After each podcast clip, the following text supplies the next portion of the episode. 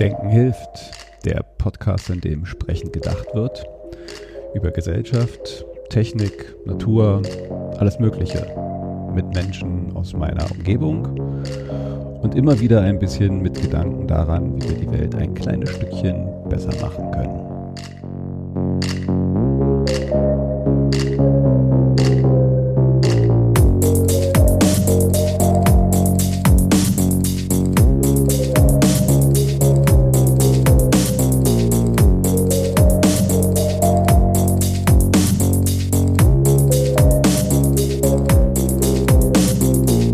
Willkommen bei Denken hilft. Äh, eine neue Folge. Endlich wieder mit einer Gästin. Äh, nicht nur alte weiße Männer hier im Podcast.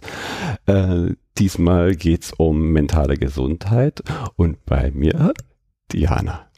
Hallo. Ist jetzt, wir müssen beide schmunzeln, weil wir haben das schon mal gemacht. ich habe mich gerade irgendwie total verquatscht, aber diesmal habe ich es richtig hingekriegt. Ja, Sehr gut. willkommen.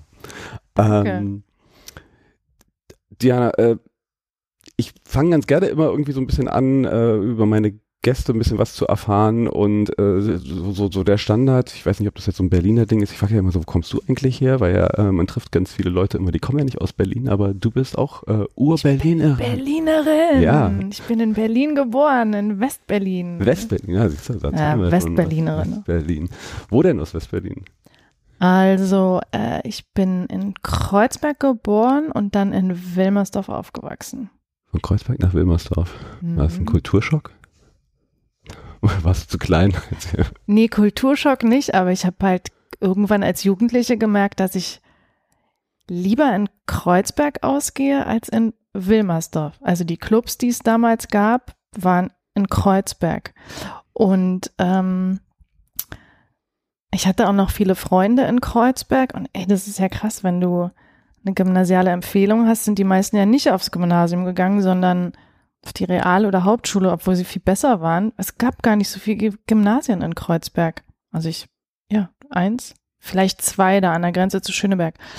Und ich bin dann tatsächlich im Grunewald zur Schule gegangen. Aber, Nicht so ein Elite-Grunewald. nee, nee, aber wa- warum ich so schmunzeln muss wegen Kreuzberg, weil ähm, natürlich gab es halt manchmal irgendwie Schlägereien und dann haben die Jungs, also nicht, dass wir Mädchen uns geschlagen haben, aber die Jungs haben dann immer gesagt so, ey, lass dir in Ruhe, dieses Abitur, kämpf lieber mit mir. Aber es ist so, ja, so war das halt. Das war halt Kreuzberg für mich. ähm, nee, Kulturschock. Pff, nee, Berlin war ja so klein. Das stimmt. Das heißt, ne, wir haben ja dann beide noch so dieses, als Berlin wirklich noch klein war, Ja, als so wie eine Insel für uns waren und es gab irgendwie, also ne, als Berliner war es ja irgendwie, es gab Berliner und dann gab es die Ossis und die Wessis. Also es es war alles irgendwie so. Wobei wir ja eigentlich. keinen Kontakt zu den Ostberlinern hatten. Also wenn dann Wessis, aber hast du in deiner Schulzeit Kontakt zu Westdeutschen gehabt? Dann doch eher nur im Studium oder so. Aber na, Kontakt nur durch Verwandtschaft, wenn man Ah ja, halt okay. äh, da die, bei mir war es ganz viel Verwandtschaft oder ist ganz viel Verwandtschaft in Baden-Württemberg. Das waren die, witzig. die Wessis, die man kannte. Oder Leute, die man dann halt irgendwie mal im Urlaub kennengelernt hat, weil wir sind viel äh, campen gewesen und da hat man dann hier und da immer welche kennengelernt. Wir hatten dann so eine Freundschaft mit welchen in Hamburg, war öfter dann mal in Hamburg, die besuchen. Das waren für mich alle auch so Wessis, weißt du, war immer eine andere Welt. Ey, ist so witzig, weil ich habe wirklich, ich meine, es ist peinlich, das zu sagen, aber ich kannte Deutschland nicht bis zum Mauerfall. Also ich kannte ganz Europa, weil wir immer irgendwo hingeflogen sind oder mit dem Auto schnell durch die Zone. Aber so westdeutsche Städte, Hamburg, München, das kannte ich überhaupt nicht. Das habe ich erst alles danach kennengelernt. Aber ich, ich kannte jede europäische Stadt, kannte ich. Aber Deutschland kannte ich gar Ja, nicht. viel kannte ich auch. Die, wir sind immer durchgefahren und ich weiß noch so, ich hatte da so meine Erlebnisse, dass, wo ich noch kleiner war, mein Vater dann meinte so, so, ja, wir fahren jetzt durch, gleich kommt München. Und dann dachte ich so, okay, gleich kommt eine Grenze, wir müssen jetzt irgendwie wieder durch eine Grenze, weil für mich war eine Stadt irgendwie, da muss man halt durch die Grenze. Und dann so, ja, wir sind jetzt durch München durch. Irgendwie so eine, eine halbe Stunde später. Also, hä, was? Wie? Da war doch überhaupt keine Grenze. Du verarsch mich doch. Also es war für mich überhaupt nicht möglich, dass man irgendwo in eine Stadt fahren konnte, ohne durch eine Grenzkontrolle zu müssen. Absolut. Ja. Und dein Vater hat wahrscheinlich auch immer gesagt, wenn man in Westberlin losgefahren ist, dann durch die Zone Okay, alle nochmal kurz pinkeln. Wir werden jetzt weder anhalten noch pinkeln. Drei Stunden geht's jetzt durch. Ja, wobei wir sind manchmal am Intershop nochmal angehalten. Also, okay, wir Hat man nochmal irgendwie Schokolade gekauft, glaube ich. Das war doch mal Okay. Da durften wir uns irgendwie immer nochmal eine Schokolade aussuchen. Das weiß ich noch. Wenn wir jetzt noch weiter quatschen, dann Ja. könnten wir noch austauschen, in welche Clubs bist du gegangen? Kennst du noch den Club? Kennst du noch den Club? Ja, dann, also da, dann schweifen wir vielleicht wirklich ein bisschen ab von dem Nee, nee. Thema Äh, äh, mentale Gesundheit. Äh, Ich finde es ja nur spannend, noch mal ein bisschen über meine Gäste zu erfahren, weil es ja auch dann spannend oft ist, so wie kommt man überhaupt zu dieses zu diesem Thema, über das wir heute reden. Äh, und da ist ja manchmal so der Weg, den man so genommen hat, auch äh, naja, nicht ein Indiz dafür, aber vielleicht versteht man das eine oder andere besser, äh, warum, wieso, weshalb einem dieses Thema so bewegt. Wir können ja da auch gerne mal so gleich diesen kleinen Sprung dahin wagen. Äh, warum, wieso, weshalb ist das Thema mentale Gesundheit für dich denn äh, ein Thema geworden? Vielleicht kannst du ja auch nochmal also dass es jetzt nicht nur so ein Thema an sich ist, sondern dass es ja auch äh, so ein Thema ist, dass du da äh, richtig aktiv bist mit deinem Verein, über den wir dann auch gerne viel noch reden wollen, aber ich ganz gerne auch erstmal überhaupt so ja, deine Motivation für das Thema und gerne dann halt auch sehr viel mehr überhaupt erstmal über das Thema mentale Gesundheit, das einzuordnen, es ein bisschen zu verstehen. Äh, da würde ich gerne nochmal ein bisschen mehr selber erfahren und auch gerne den Gästen nahebringen. Okay, oh, warte mal, wo fange ich jetzt an? Also erstmal ähm, den Verein Freunde fürs Leben habe ich vor 20 Jahren mit Gerald Schöms gegründet und ähm, ich glaube schon, dass man sich vor allen Dingen für Dinge engagiert, wenn man entweder selbst betroffen ist oder das im Umfeld erfahren hat. Und ähm, was machen wir bei Freunde fürs Leben? Wir klären über Depression und Suizid auf. Und das sind jetzt keine super leichten Themen. Und dann denkt man wie kommt man zu dem Thema Depression und Suizid? Und bei mir ist es so, dass mein Bruder sich 98 das Leben genommen hat. Das war aber nicht der Auslöser für mich, den Verein zu gründen. Und ähm, ich habe damals als freie Journalistin und PR-Beraterin gearbeitet und dann auch immer wieder so in PR-Agenturen. Und drei Jahre nach dem Suizid meines Bruders habe ich erfahren, dass die Freundin von Gerald Schems sich das Leben genommen hat. Und damals waren wir aber nur Arbeitskollegen. Also wir waren damals noch nicht befreundet. Und dann ähm, hatte ich ihn angerufen und habe halt mein Beileid ausgesprochen und habe gesagt, du, wenn du darüber reden möchtest, dann gerne. Ich habe ja eine ähnliche Erfahrung gemacht. Bei mir hat sich mein Bruder das Leben genommen. Und dann hat er gesagt, ja, total gerne, weil für ihn ist das Thema total fremd.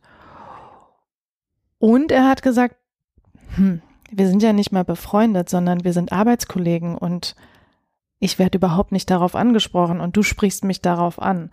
Und so sind wir darauf gekommen und haben gemerkt, dass es doch schon ein ganz schönes Tabuthema ist. Und eine ähnliche Erfahrung habe ich auch gemacht. Und ich, wie gesagt, ich mache das meinen Freunden oder meinem Umfeld nicht zum, zum Vorwurf, dass viele Leute wussten, dass, dass mein Bruder sich das Leben genommen hat. Also gerade auch aus meinem Arbeitsumfeld. Und wie gesagt, ich habe ja in den Medien gearbeitet. Aber mich hat keiner direkt darauf angesprochen. Also teilweise haben die Leute sogar die Straßenseite gewechselt, haben meinen Freund angerufen und gesagt, oder gefragt, wie geht's ihr denn? Und dann hat er gesagt, ja, frag sie doch selber. Und die so, oh nee. Und also es war, hat, hat wahnsinnige Berührungs, also man hat gemerkt, die Leute haben totale Berührungsängste. Und irgendwann nach, warte, zwei Jahren nach dem, also ich habe mich schon ziemlich zurückgezogen nach dem Suizid meines Bruders. Und ähm, ich glaube, das fing so nach zwei Jahren an, also wenn man auf Partys war oder so und dann hat man halt über Geschwister geredet und hast du Geschwister und dann habe ich gesagt, ja, ich hatte einen Bruder, der ist gestorben, ach, wodurch? Ja, der hat sich das Leben genommen. Da war erstmal schon das Gespräch beendet. Und dann habe ich zwischendurch immer mal wieder gesagt, ja, der ist im Verkehrsunfall gestorben oder der hatte eine Krankheit und du hast gemerkt, es entsteht ein Gespräch. Echt? Oh, krass. Und oh, und wie? Und was hat er für eine Krankheit? Das stimmte natürlich nicht, aber dann dachte ich, ah ja, darauf reagiert er und auf das andere nicht. Gut, aber Krankheit, also hast du nur Krankheit, weil insofern wäre es ja noch nicht mal eine Lüge. Absolut, Mhm. dazu kommen wir dann ja noch, ja. Also das ist ja Depression ist eine Krankheit, die muss nicht zum Suizid führen, aber äh, mein Bruder war auch depressiv. Und in dem Gespräch mit Gerald hat er gesagt, ja, er hat es auch festgestellt, dass, dass Leute das Thema meiden. Für ihn ist es total neu. Also Er hat noch nie Berührung mit dem Thema Depression gehabt. Das hatten wir als Familie schon. Also mein Bruder war depressiv, hat eine Therapie gemacht. Wir haben als Familie eine Therapie gemacht. Also ich äh, hatte schon einen Bezug zu dem Thema. Na, und dann haben Gerald und ich gesagt, komm, wir müssen irgendwas machen. Wir müssen über das Thema aufklären, das enttabuisieren. Und dann hatte ich ihm gesagt, dass mir damals in der U-Bahn ist mir so ein ESO-Kreis aufgefallen, so ein, so ein Plakat mit so einem roten ESO-Kreis und da stand drunter, wenn du suizidgefährdet bist, melde dich bei uns. Und es war an Jugendliche gerichtet. Mhm. Und dann dachte ich damals, es ist eine MTV-Generation, welcher Jugendliche reagiert auf so ein ESO-Plakat und Suizid, das versteht kein Mensch. Also das ist halt ein Wort, damit kann man ja gar nichts anfangen. Und dann hatte ich ihm das gesagt und dann hat er gesagt, ey, wir sind doch beide PR-Leute, lass uns doch dieser Organisation ein neues Plakat empfehlen oder wir machen eins für die. Ja, also so klar zielgerechter, wie, wie spricht man Jugendliche an, was macht man, wen nimmt man dazu? Und dann habe ich gesagt, nee, lass uns mal was eigenes machen. Wir können denen das auch anbieten, aber du hast recherchiert, ich habe recherchiert. Ich habe nicht mal eine Website zu dem Thema Depression gefunden. Und wie, und wenn, dann waren das so kryptische, psychologisierte Webseiten, wo ich dachte, es versteht doch kein Mensch, was da drauf steht. Von wann reden wir ungefähr, um das mal Vor so zeitlich? 20 Jahren. 20 Jahren. Früher ist man halt noch im Netz gesurft. Äh, genau, und dann haben wir gesagt, gut, dann ähm, gründen wir einen Verein, wir, der soll Freunde fürs Leben halten, weil, äh, heißen. Wir richten uns vor allen Dingen an Jugendliche und junge Erwachsene und wir machen erstmal so eine Website, wo wir informieren. Also, was ist eine Depression? Woran erkenne ich sie? An wen kann ich mich wenden, äh, wenn ich depressiv bin? Oder auch für das Umfeld. Was mache ich, wenn ein Freund oder eine Freundin sagt, ey, mir geht's nicht gut? Ähm, wie erkenne ich sozusagen in, bei meinem Umfeld eine Depression? An wen kann ich mich wenden? Also einfach so eine Website, wo du alle Informationen auf einmal hast, ohne dass du irgendwie auf der Website findest du das und auf der Website findest du das. Und ähm, genau, so haben wir angefangen. Sah halt alles wahnsinnig modern und poppig, sieht's immer noch. Ich finde immer noch toll, wie unsere Sachen aussehen. Und innerhalb dieser 20 Jahre haben wir uns sozusagen von Kanal zu Kanal gehangelt. Also wir hatten erst die Website, dann haben wir nach acht Jahren festgestellt, nee, junge Menschen surfen nicht mehr auf Webseiten, die sind jetzt auf YouTube. Und dann haben wir uns überlegt, okay, was machen wir auf YouTube? Okay, dann gründen wir den ersten Gesundheitskanal zum Thema Depression und haben halt ähm, einen YouTube-Channel gegründet, der heißt Freunde fürs Leben TV. Haben uns drei Formate überlegt, das eine Format ist Bar Talk mit Markus Kafka, wo Markus Kafka prominente Personen an die Bar bittet. Das eine ist laut gedacht, wo wir prominente Personen zu ihren Höhen und Tiefen im Leben befragen. Und dann gibt's noch verschiedene, dann Vicky will's wissen, also verschiedene Formate, wo wir halt sehr niedrigschwellig über das Thema Depression und Suizid aufklären.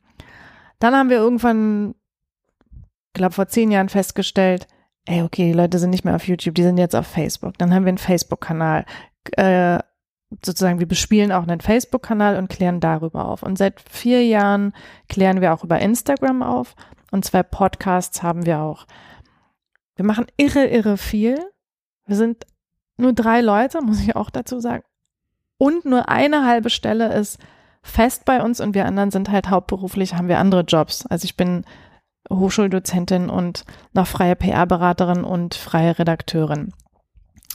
Das war jetzt sehr viel. Das Info. war äh, wirklich sehr viel Info. Ich würde es jetzt, äh, also ja. Aber ich mach schon 20 nee, Jahre, deswegen. Total. Also ich, ich würde es ja gerne nochmal so, so ein bisschen zum zur Definition von Begrifflichkeiten und das mal ein bisschen mehr zu verstehen. Ich habe ja, ich habe selber jetzt gerade noch mal so beim Zuhören und selber noch mal hier beim raufgucken auf meine Notizen, ich habe es ja auch angekündigt als mentale Gesundheit mir so aufgefallen, dass der Begriff mentale Gesundheit zumindest ist mir jetzt erst seit relativ kurzer Zeit irgendwie untergekommen ist. Das ist ja schon mal so, so, da merkt man, dass sich das Ding verändert hat, weil plötzlich andere Begrifflichkeiten dafür genommen werden. Mhm.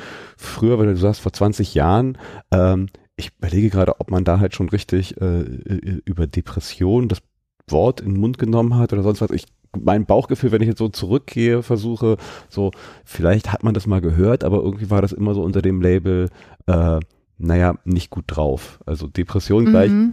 man ist irgendwie nicht so gut drauf. Mhm. Aber ja, Krass, gut.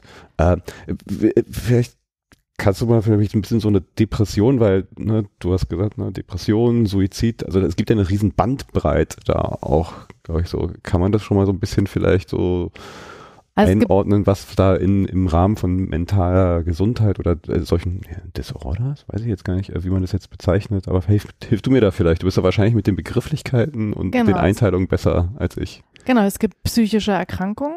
Warte mal, ich muss mal Ja, das Mikrofon ein bisschen gut. weiter weg machen. Also es gibt psychische Erkrankungen, dann äh, mentale Gesundheit weicht das alles noch so ein bisschen auf, ja. Also das heißt, du kannst präventiv sozusagen an deiner Gesundheit arbeiten, damit du nicht in eine Depression verfällst oder manchmal kriegst du eine Depression und kannst da gar nichts dafür oder äh, weißt den Auslöser nicht und so. Also Depression ist eine psychische Erkrankung und ähm, und ich habe das Gefühl und hatte das schon damals, vor 20 Jahren, dass das nicht so richtig in Deutschland als Erkrankung anerkannt ist. Und ich muss nochmal erklären, warum ich das glaube. Und deswegen haben wir im Verein auch eine politische Forderung.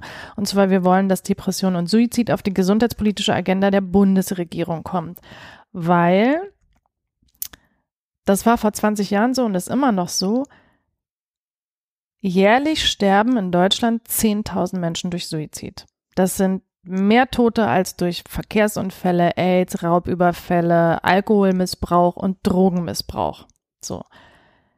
Zu den Sachen, die ich gerade genannt habe, gibt es Aufklärung bei der Bundeszentrale für gesundheitliche Aufklärung. Also kriegst was zum Thema AIDS, kriegst was zum Thema Alkoholmissbrauch, zu, zu jeder Erkrankung, die du dir vorstellen kannst. Zu Depression, die ja auch eine Erkrankung ist, gibt's nichts. Es Echt? gibt kein Infomaterial dazu. Jedes Mal, wenn ich ein Interview gebe, egal ob mit Spiegel, SZ, FAZ, jeder Journalist und jede Journalistin sagt, das glaube ich Ihnen nicht. Manche können da da anrufen. Den Running Gag mache ich ja auch seit 20 Jahren. Ich rufe da einmal im Monat an, sage, Entschuldigung, haben Sie Informationsmaterial zum Thema Depression? Dann sagen sie, "Ah, nee, das wissen Sie doch, Frau Doku. Wir bei Freunde fürs Leben haben dieses Material. Wir haben es mit Therapeuten und Therapeutinnen erstellt und du kannst es umsonst bei uns auf der Website ähm, bestellen. Du musst nur Porto dafür bezahlen. Und wir bieten denen immer, wir haben's. Sie kriegen's umsonst. Und dann sagen die bei der BZGA, also bei der Bundeszentrale für gesundheitliche Aufklärung, ja, wissen wir, aber wir dürfen es nicht auslegen, weil es existiert nicht. So. Es existiert nicht in welcher Form. Also gibt es keinen der es gesundheitspolitischen, genau, es gibt, 10-Code dafür. genau, aber also es gibt existiert ja, nicht auf der gesundheitspolitischen Agenda der Bundesregierung. Das heißt, die sehen das nicht als Thema. Du hast ja auf, wenn du das dir mal anguckst, wir fordern ja auch jedes Jahr immer eine Kampagne, eine ähm, Plakatkampagne, weil du hast ja zu allen möglichen Erkrankungen hast du ja so du wirst aufgeklärt zum Themen, zu, zu, zu viel, verschiedenen Themen, ja, bei Verkehrsunfällen oder Drogenmissbrauch oder Alkoholmissbrauch.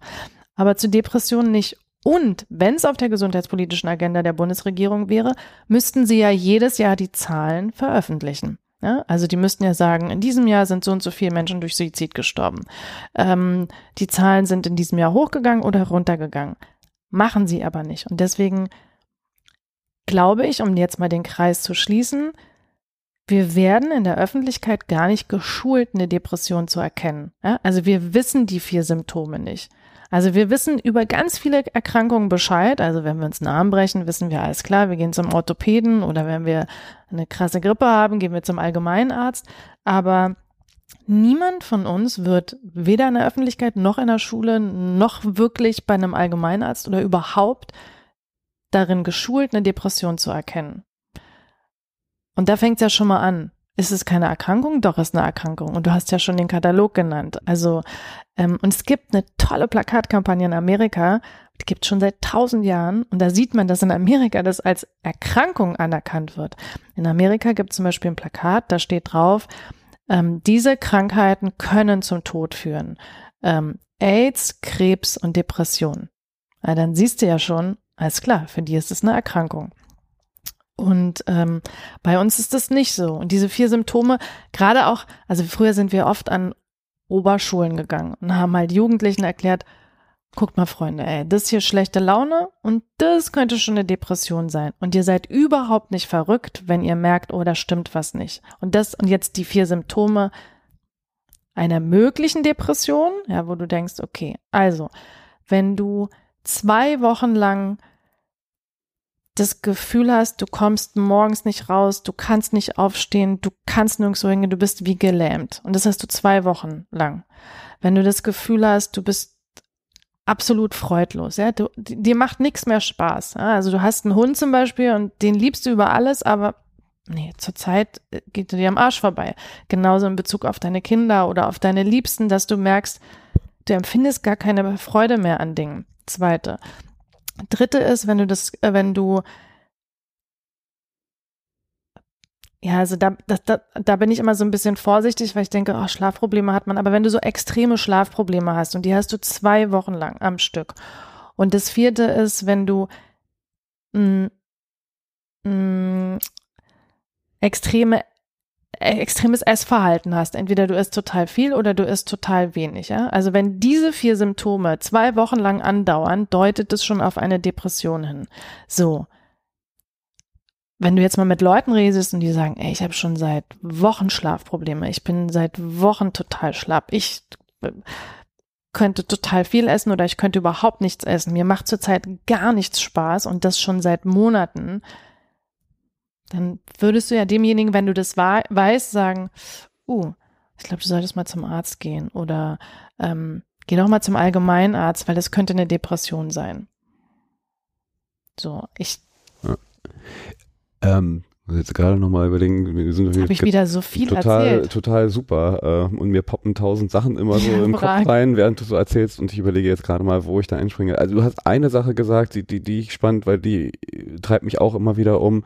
Ähm, du hast das Wort verrückt in den Mund genommen. Das wundert mich ja immer, dass halt äh, diese Assoziation doch damals vielleicht mehr als jetzt, aber immer noch irgendwie so drin ist. Das hat irgendwas mit Verrücktsein zu tun was ja, also ne, da gibt es bestimmt jetzt auch nochmal eine, äh, äh, äh, eine äh, ja, ein ICD-10-Code oder beziehungsweise eine richtige Sache, aber es sind sehr unterschiedliche Sachen. Verrückt sein, Schizophrenie oder dergleichen Dinge und eine Depression. Also wie kommt es, dass halt sowas, äh, ich frage mich immer wieder, wie kommt es, dass solche Dinge in einen Hut geworfen werden oder so, so eine Assoziation bei, bei, bei Menschen ist, äh, das hat irgendwas mit Verrücktsein zu tun, das will ich nicht, so ein Label will ich nicht aufgedrückt kriegen und dann das vielleicht auch eher verheimlichen, nicht drüber reden, also dann so, so ein so, so eine Tabuisierung und Schamgefühl, glaube ich, auch oft irgendwie damit äh, äh, verbunden wird. Wie, wie, also ich frage mich, ich weiß nicht, wie, wie kommt sowas, dass dieses Verrückt-Label da dran hängt? Ich glaube, das, das, ich glaube, das ist so auf mehreren Ebenen. Weißt du, dass ähm, die meisten Leute haben ja zum Beispiel Angst, wenn sie sagen, wenn sie zugeben, dass sie suizidal sind oder dass es ihnen nicht gut geht, dass sie in die geschlossene kommen. Wir haben immer noch dieses Bild von, äh, wie sieht eine geschlossene aus? Ah ja, wie bei einer Flug übers Kuckucksnest. Auch das musst du ja den Leuten erklären. Nee, so sieht es nicht mehr in der Klinik aus. Also es gibt so Bilder, die natürlich durch Filme entstanden sind, durch Bilder, ähm, durch geschlossene Anstalten. Wie ist es? Da werden Leute festgehalten.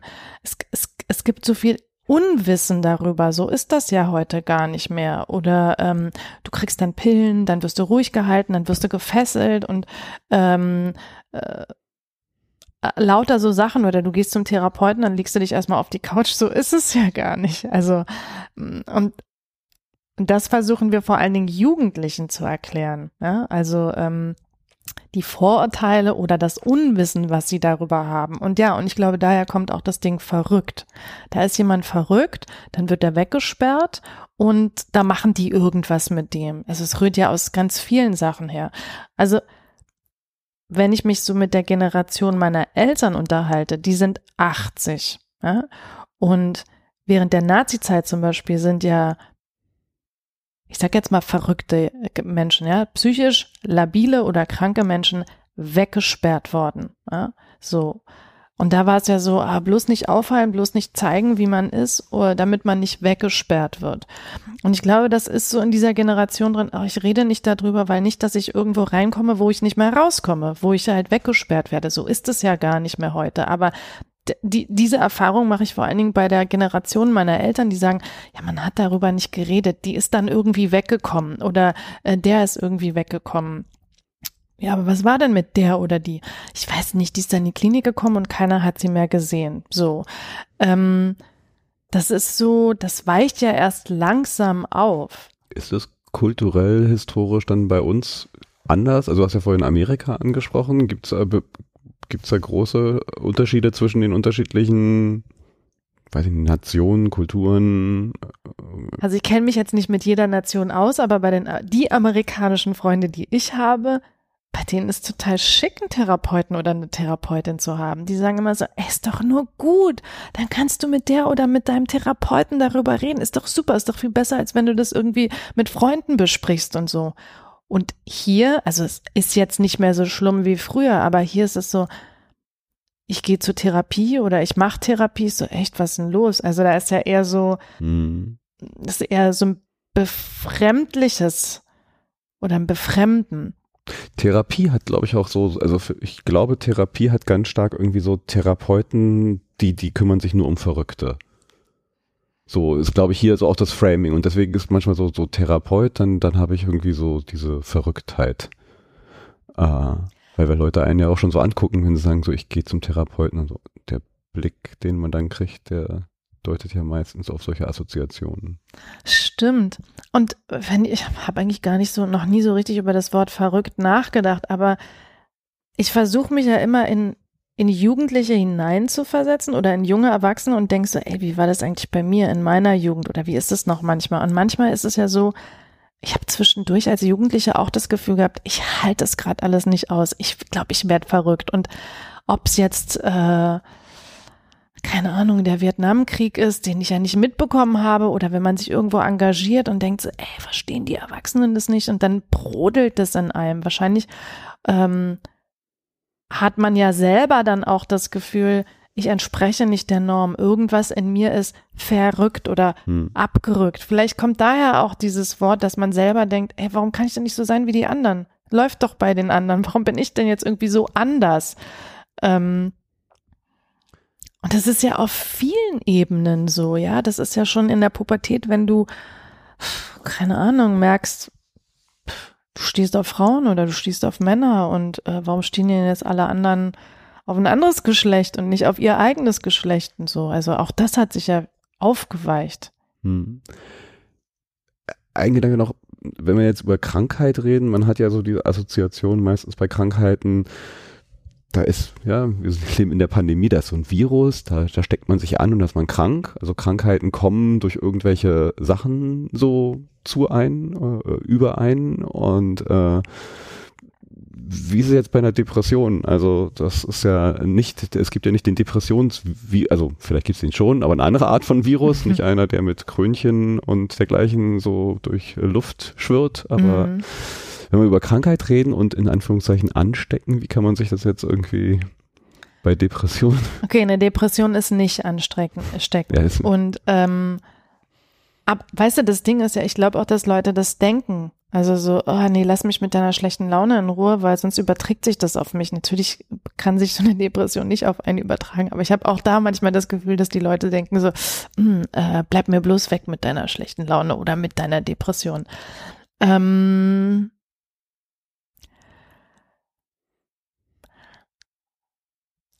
man, man weiß nicht so genau, was die der Auslöser oder die Ursache für eine Depression ist. Ja, das kann be genetisch bedingt sein, du hast es in deiner Familie gehabt oder ähm, ich glaube mittlerweile, nein, und ich weiß es mittlerweile, eine Depression kann jeden erwischen. Ja, ich, ich hatte das noch nicht, aber ich weiß, kann ja sein, dass mir das auch mal passiert. Und ähm, und was ich immer wieder in Gesprächen festgestellt habe, dass Dinge, mit denen ich total gut klarkomme, das kann sein, dass du damit null klarkommst. Und Dinge, mit denen du total gut klarkommst, kann sein, damit komme ich überhaupt nicht klar.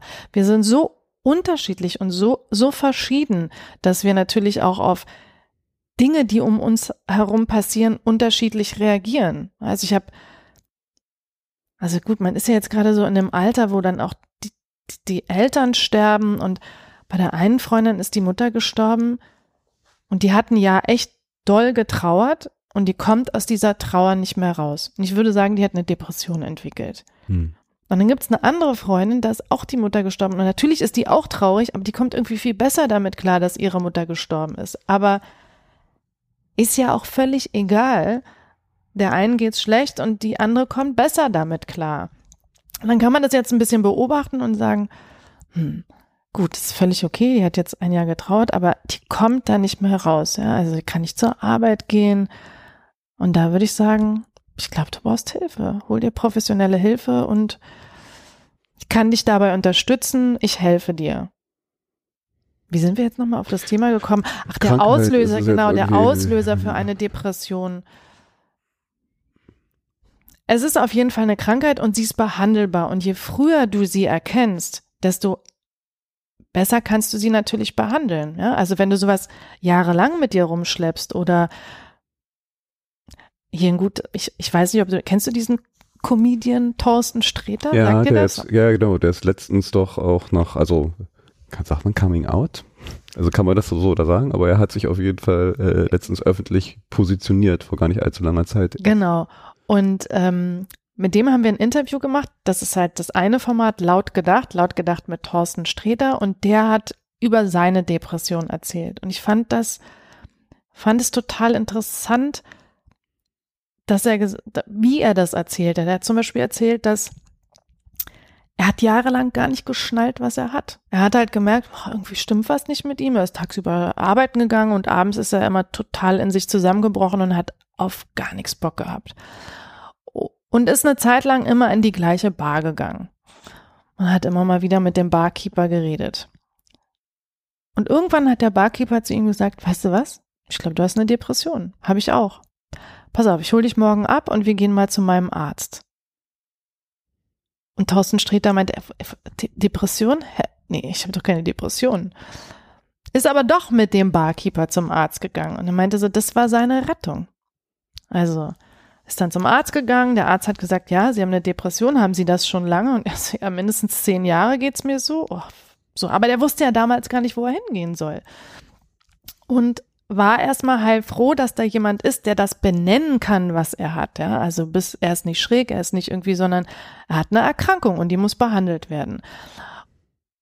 Und dann, dann hat er halt erzählt, wie er sich da langsam, das, dann hat er das medikamentös behandelt und hat gemerkt, boah, krass, mir geht schon viel besser. Ich weiß gar nicht, dass man sich überhaupt noch so fühlen konnte.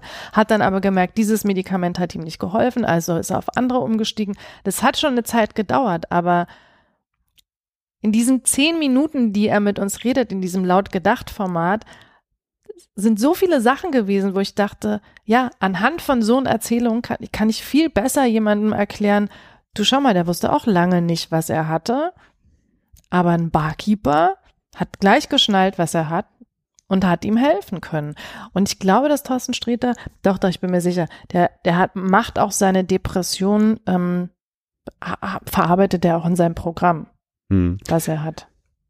Weil, weil gerade, also Thorsten Sträter finde ich insofern jetzt auch mal ein interessantes Stichwort, weil äh, habe ich mir auch gedacht, weil gerade oft so berühmte Comedians oder halt auch Leute, wo man so denkt, so, äh, man denkt ja, Depression, das ist halt so, die sind immer abgeschlagen, schlecht gelaunt und so. Ich, ich nehme jetzt mal so, so ein paar prototypische Stereotypen auf, schlecht gelaunt das kann ja nicht ein Comedian sein. Die sind ja immer gut drauf und lustig. Robin Williams, der mhm. äh, auch sich das Leben genommen hat, äh, das war total lustiger Mensch. Wie können denn solche Menschen sein? Das geht ja gar nicht zusammen. Also ähm, dieser, dieser Disconnect, der da bei vielen Leuten ist, aber ja dann doch da ist, also dass das so ja wohl zusammengehen kann, äh, man depressiv sein, aber dann trotzdem hochfunktional und total lustig vielleicht auch, dass das jetzt nicht sich nicht ausschließen muss.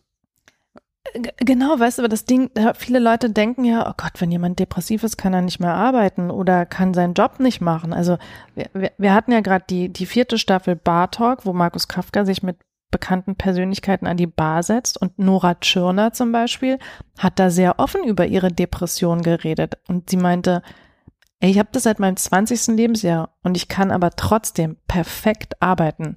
Wenn ich einen Film mache und ich kann auch mehr Drehtage machen, Ich funktioniere total gut, aber ich habe jahrelang niemandem erzählt, was ich habe, weil ich ja am Anfang selber nicht so ganz geschnallt habe, was ich habe. Aber was sie natürlich in der Therapie gelernt hat, ist, A, sich zu helfen und schon präventiv zu arbeiten, ja, wenn sie merkt, uh, da kommt die Depression. Und dann hast du so Tools, so Werkzeuge, die du machst, ah, da muss ich jetzt das, das und das machen. Ähm, die funktionieren ja trotzdem und können trotzdem arbeiten. Und ich glaube, das ist auch so ein, ein Unwissen, was man hat über die Erkrankung. Ja, du musst die erst behandeln, aber wenn du dann in der Behandlung bist oder wenn du dann auf einem guten Weg bist, kannst du natürlich ganz normal deinen Job weiterführen. Nur was du nicht machen kannst, ist, wenn du sie nicht behandelst, dass du dann halt nicht mehr hochkommst und du gar nicht mehr weißt, boah, was habe ich denn jetzt? Ich, ich, ich, Leute können ja teilweise nicht mal aufstehen. Ist eigentlich eine Depression, kann man sagen, auch irgendwann komplett ausgeheilt? Kann man sagen, so ist vorbei oder ist man eigentlich immer latent, wenn man eine ausgebildete Depression hat, immer ein, weiß ich nicht, depressiver Mensch, der es einfach nur entweder im Griff hat oder halt irgendwie nicht im Griff hat? Ist, kann man das so sagen? Oder gibt es das auch? Also der weiß, wie er mit damit umgehen oder die weiß, oder? wie er damit umgehen kann. Also es, es gibt Menschen, die haben einmal eine Depression in ihrem Leben gehabt und haben die dann behandelt. Und es gibt Menschen, da kommt die Depression immer wieder. Aber wenn es so ist, wissen, also zumindest würde ich es ihnen wünschen, äh, weil das haben mir viele Leute erzählt, die sozusagen mit ihrer Depression leben, dass sie wissen, wie sie darauf reagieren, um gar nicht erst in dieses Loch zu fallen. Also ich hatte mal ein Interview mit einer Journalistin, die auch ähm, depressiv ist und die meinte, sie hat mit ihrer Therapeutin gelernt, darauf zu reagieren. Also sie meinte, das ist so ein bisschen wie, als wenn du du spürst, dass deine Tage in vier Tagen kommen, ja, und du bereitest dich schon mal drauf vor. Und sie meinte, sie, sie spürt das schon, wenn die denn diese depressive Episode kommt und damit sie da nicht reinfällt und dann da wochenlang drin verharrt, organisiert sie sich schon. Also sie ruft dann ihre Eltern an und sagt, boah, in drei Tagen, Montag, bitte holt mich ab zum Essen, ich würde dann gerne bei euch essen. Sie ruft sogar bei der Arbeit an und sagt, hm, die nächsten drei Tage werde ich fehlen, weil da muss ich mich erstmal sortieren, weil ich spüre das, also sie hat es auch ganz offen mit ihrem Arbeitgeber kommuniziert, ich spüre, meine Depression kommt. Kann sein, dass sie nicht kommt, aber sie organisiert sich schon mal. Also sagt bei der Arbeit Bescheid und hat so drei, vier Freunde und ihre Eltern, die sie da unterstützen. Die diese, die, sie organisiert sich diese drei Tage durch, damit sie gar nicht erst in dieses Loch fällt, gar nicht erst liegen bleibt, gar nicht mehr morgens rauskommt. Und sie meint, das funktioniert gut. Hm. Ich, ich, ich kann dir ja immer nur das wiedergeben, ja, ja, was andere Leute, weil ich, ich selber habe noch nie eine Depression ich gehabt. Ich denke jetzt gerade an mein, also ich äh, denke gerade zurück an eine eigene Erfahrung. Ich würde es jetzt nicht in Richtung Depression. Ich hatte mal einen Burnout glaube, so kann man das halt sehr gut bezeichnen. Also das, was man sich so bei der Arbeit einfängt, äh, mit einer eine Periode von äh, äh, extremem Stress und Druck und all dem, was da von Arbeit und auch noch aus anderen Umfeldern, die dann genau zu diesen vier Symptomen geführt haben, die du beschrieben hast, äh, mit mit äh, Lustlosigkeit, Schlaflosigkeit, äh, all diesen Dingen und bei mir dann gipfelte in einem Moment, wo ich dann nachdem ich wieder wahrscheinlich waren schon zwei Wochen, die ich nicht geschlafen habe oder gefühlt nur eine halbe Stunde und einer dieser Nächte, die dann äh, endeten mit der Wecker klingelte, ich hatte nicht geschlafen und ich merkte ganz genau, ich kann heute nicht zur Arbeit gehen. Ich werde Leute anschreien, ich werde irgendwas, es geht einfach. Es war sehr, sehr, sehr, sehr klar, dass es absolut nicht geht. Äh, Was hast du gemacht? Ich habe äh, auf Arbeit angerufen, gesagt, dass ich nicht komme. Ich bin zu einem, erstmal zu einem Allgemeinarzt gegangen, habe gesagt, dass ich, also diesen Stress und diesen Druck und dass ich mich überhaupt nicht fühle, ich total, also ich kann nichts tun. Ja, also genau diese Symptome, ich kann nichts tun. Ja, und der hat mir, ich glaube, es war Diazepam verschrieben, mich erstmal krank geschrieben, zwei Wochen. Und äh, ich hatte dann auch, äh, also es lag so, dass ich halt dann auch anschließend gleich Urlaub hatte. Und also ich bin dann sozusagen so aus dieser Phase in den Urlaub reingeglitten und war dann im Urlaub und habe für mich dann einfach in diesem Urlaub geschrieben, wenn ich aus dem Urlaub zurückkomme, kündige ich. Äh, weil, also für mich war es sehr stark mit der Arbeit behaftet. Also da kam es her und äh, habe gekündigt und äh, bin dann da raus und habe gesagt, den nächsten Job, den ich mir suche, das Wichtigste ist, dass ich nicht mehr so viel arbeite, dass ich weniger Verantwortung habe und äh, habe zur Bedingung bei meinen Gesprächen, die ich dann hatte, gemacht, ich will eine Vier-Tage-Woche haben und ich habe mich ganz bewusst um, ich hatte vorher eine Führungsposition, die mich da dazu und habe dann gesagt, ich will keine Führungsposition mehr, also habe mir dann was anderes gesucht und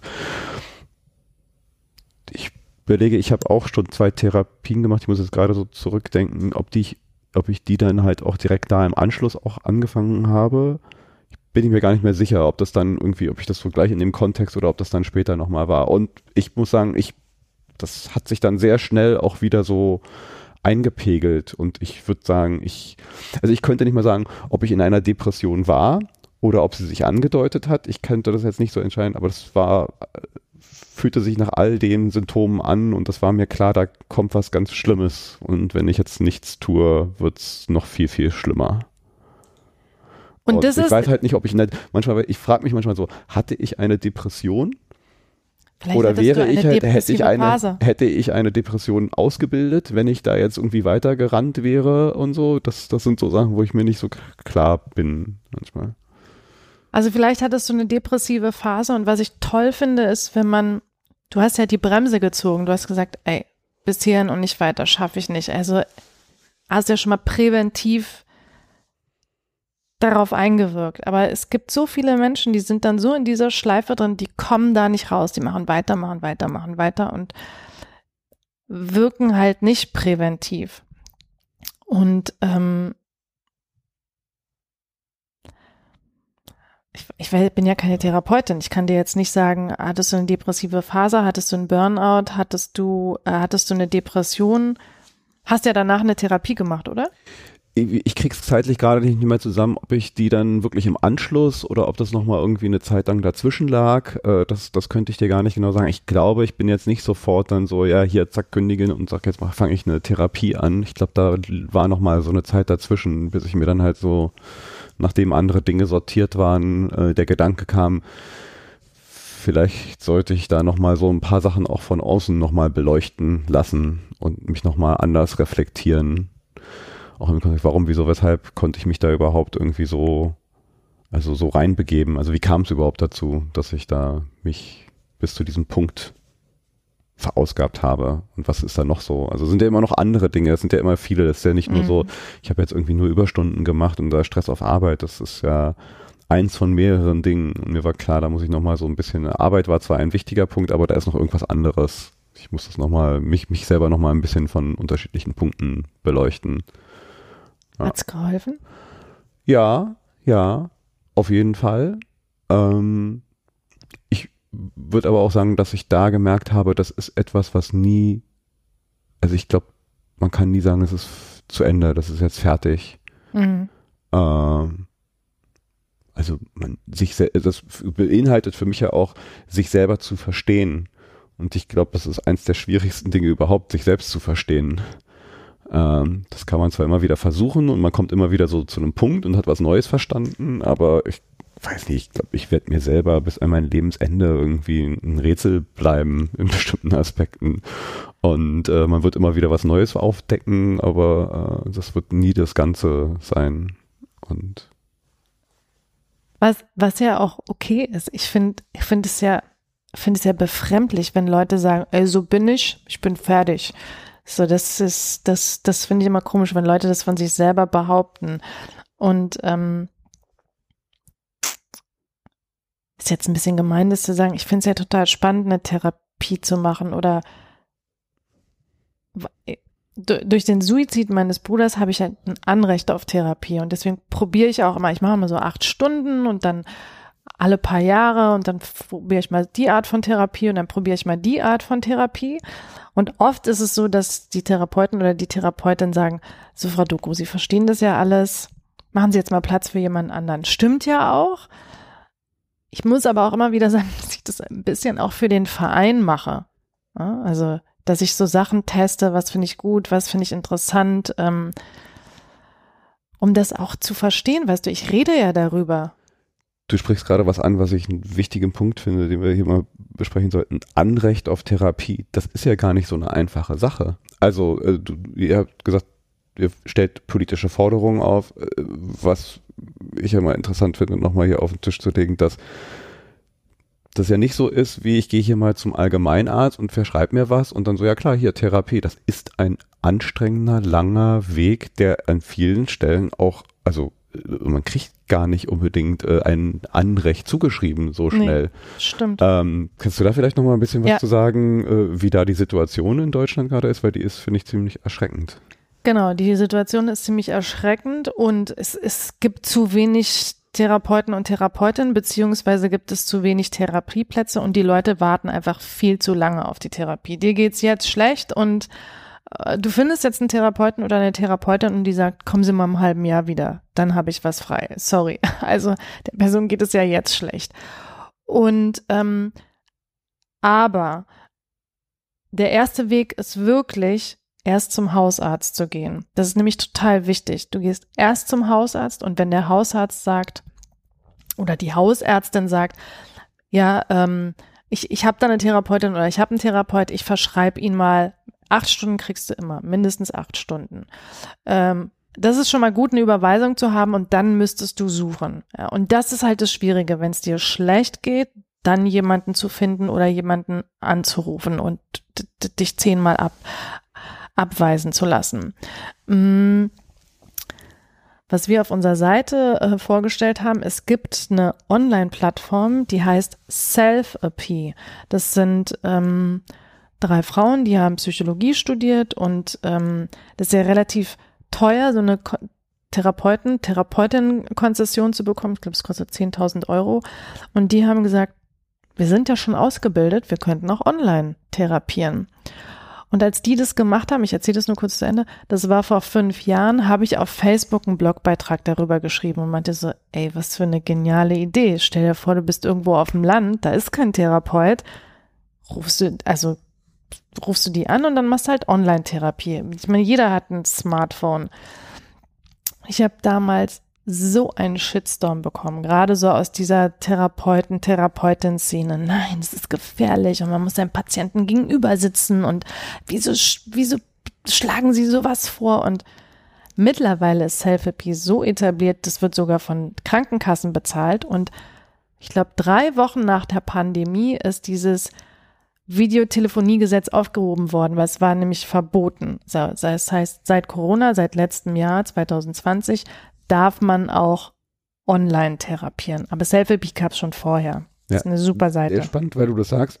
Vielleicht nochmal so, so ein kleiner Plug. Ich beschäftige, ich bin ja beruflich im Bereich äh, digitale Gesundheit äh, tätig und äh, habe hier auch schon mal eine Podcast-Folge für welche, die nochmal runtergehen wollen, in der Liste äh, über äh, digitale Gesundheitsanwendungen gemacht, weil Self-Help seit 2019 äh, gibt's, äh, wurden unterschiedliche Gesetze auf den Weg gebracht, das digitale Versorgungsgesetz und mhm. im Rahmen dessen wurde der Weg ermöglicht für solche Services wie oder Therapien, äh, äh, Gesundheitsservices wie äh, Selfie, äh, die zu einer digitalen Gesundheitsanwendung werden können, müssen erstmal Medizinprodukt werden, dann musst du ganz viele andere Dinge noch erfüllen, dann beim Bundesamt für Arzneimittelsicherheit äh, eine Zulassung kriegen und wenn du das alles geschafft hast und im Rahmen dessen musst du halt auch einen therapeutischen Nutzen nachweisen. Also die, die, die Hürden sind schon relativ hoch. Mhm. Ähm, nicht vielleicht ganz so wie der, bei der Zulassung eines Pharmazeutikums, aber äh, schon hoch.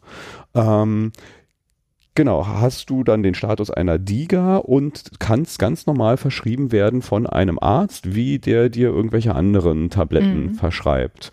Und Selfie ist eine solche DIGA und äh, ich glaube gerade in dem Bereich äh, äh, tut sich eine ganze Menge, dass man jetzt halt mit solchen Möglichkeiten zumindestens diese Lücken vielleicht schließen kann. Also dafür ist es, glaube ich, ganz gut. Oder halt zusätzlich zu einer Therapie noch äh, äh, Begleitung hast, die in Zwischenphasen zwischen deinen Gesprächen, man ist ja nicht permanent bei einem Therapeuten und hat Phasen, wo man dann halt auch mal alleine ist. Äh, oder, oder, oder, also da. Ja, oder um, um eine Phase zu überbrücken, wenn du auf einen Therapieplatz in der Klinik oder so wartest. Das ist, da Self-Therapy gut. Und deswegen wollte ich nochmal sagen, also da sehe ich uns bei Freunde fürs Leben auch. Ich meine, wir machen das jetzt seit 20 Jahren. Wir benutzen immer wieder andere Plattformen. Bei jeder Plattform, die wir benutzen, Ist wirklich so, kriegen wir einen Shitstorm. Was? Sie, sie äh, klären über YouTube auf. Das ist ja total gefährlich.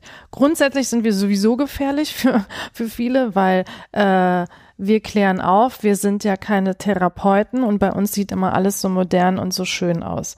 Ja, weil Stimmt, wir sind keine Therapeuten, wir sind PR-Leute, ähm, aber ich gucke mir natürlich auch genau die Zielgruppe an, die wir erreichen wollen und die erreiche ich nicht, indem ich irgendwie äh, Fachbegriffe benutze oder Leute eher abschrecke und keiner mehr versteht, worum es eigentlich geht. Also es geht wirklich darum, niedrigschwellig aufzuklären und die Leute auch zu erreichen. Und ja, die verschiedenen Kanäle ist so, die sind halt, junge Menschen sind halt auf äh, verschiedenen Kanälen unterwegs und und wenn man ein gutes Konzept hat und das redaktionell gut betreut, kann man das auch über Instagram machen und über Facebook. Wir posten ja jetzt nicht Foto, Foto, Foto, sondern wir klären wirklich auf, aber halt sehr niedrigschwellig und sind, aber es ist immer gerade, wenn man modern ist oder andere, also es ist halt zeitgemäß. Also das ist so, wir müssen uns ja auch irgendwie ändern und den Gegebenheiten anpassen. Und es ist eigentlich immer ein Kampf gewesen. Ja? Wirst erstmal dafür gescholten oder also grundsätzlich, wenn ich auch auf so Kongressen rede, ja, auf dem Kongress der Kinder- und Jugendärzte, ich, ich, ich rede immer als Letzte, weil, ach, naja, die, so, äh, ist nicht so wichtig. Okay, gut. Oder auf dem Kongress der Psychotherapeuten und Psychotherapeutinnen. Es ist immer so, und du merkst aber bei der jungen Generation, die nachkommt an Therapeuten und Therapeutinnen, die denken auch anders. Die sagen, ey, wir müssen das auch irgendwie anpassen. Ja. Ich meine, ich kenne auch Therapeuten, die mit ihren Patienten joggen gehen. Es wäre undenkbar gewesen vor zehn Jahren. Du sitzt im Raum mit deinem Patienten, sitzt dem gegenüber, du gehst doch nicht mit dem joggen. Aber es ist so. Es Manche machen es. unterschiedlich. Ne? Ich war mal bei einer DMT-Session und da war äh, ein ja, äh, Therapeut mit seinen Patienten und haben, also es war Teil der Therapie. Also kann man jetzt auch drüber denken, was man will, aber ja. äh, es gibt unterschiedliche Wege und ich will es jetzt nicht. Ja, also pff, wie, wie gesagt, also das ist, ich würde mir so wünschen, dass man dass die Gesellschaft oder die Öffentlichkeit die Angst vor diesem Thema verliert. Ja, also, und da fängt es bei mir schon bei Jugendlichen an, denen zu sagen, ey Leute, schlechte Laune, voll okay. Aber wenn das schon, wenn das schon länger andauert, die schlechte Laune, seit zwei Wochen und ihr merkt, boah, da, da passiert was. Oder auch das Umfeld dafür zu sensibilisieren. Ja, also, keine Ahnung, Jugendlichen zu sagen, du, wenn deine Freundin Paula irgendwie komisch zu euch ist und gar nicht mehr mit euch auf dem Schulhof abhängt oder sich absondert, dann nicht beleidigt sein und denken, ey, Paula will nichts mehr mit uns zu tun haben, sondern versucht auch mal an euren Freunden dran zu bleiben. Oder wenn Paul immer mit euch Basketball gespielt hat und jetzt keinen Bock mehr hat, Basketball zu spielen, da ist doch vielleicht irgendwas schräg. Versucht doch an dem dran zu bleiben. Deswegen finde ich es sehr wichtig, nicht nur einen selber für das Thema zu sensibilisieren, sondern auch das Umfeld. Ähm, Du hast gerade Paula und Paul gesagt, das ist nur so ein Stichwort für mich. Ähm, Gibt es Unterschiede zwischen Jungen- und Mädchenverteilung von Depressionen? Du nix. Also Depression, das weiß ich nicht, aber Aha. es gibt ähm, von Suizid und Suizidversuchen. Also äh, vollendeter Suizid mehr bei Männern, also bei männlichen, und Suizidversuche mehr bei Frauen. Und vielleicht ist es so, dass Frauen sich eher Hilfe suchen als Männer bei Männern noch so das Ding ist, ey, ich muss funktionieren, ich darf keine Schwäche zeigen, was auch immer, was gesellschaftlich gelernt ist. Ähm, aber das sieht man von den Zahlen. Hat sich das verändert über die Zeit oder ist es eine konstante Geschichte? Ist eine konstante Geschichte. Und nicht nur das ist eine, also allein diese Zahlen, diese 10.000, also ich glaube, dieses dieses Jahr zum ersten Mal auf, no, nee, die Zahlen, die aktuellen Zahlen sind von 2019.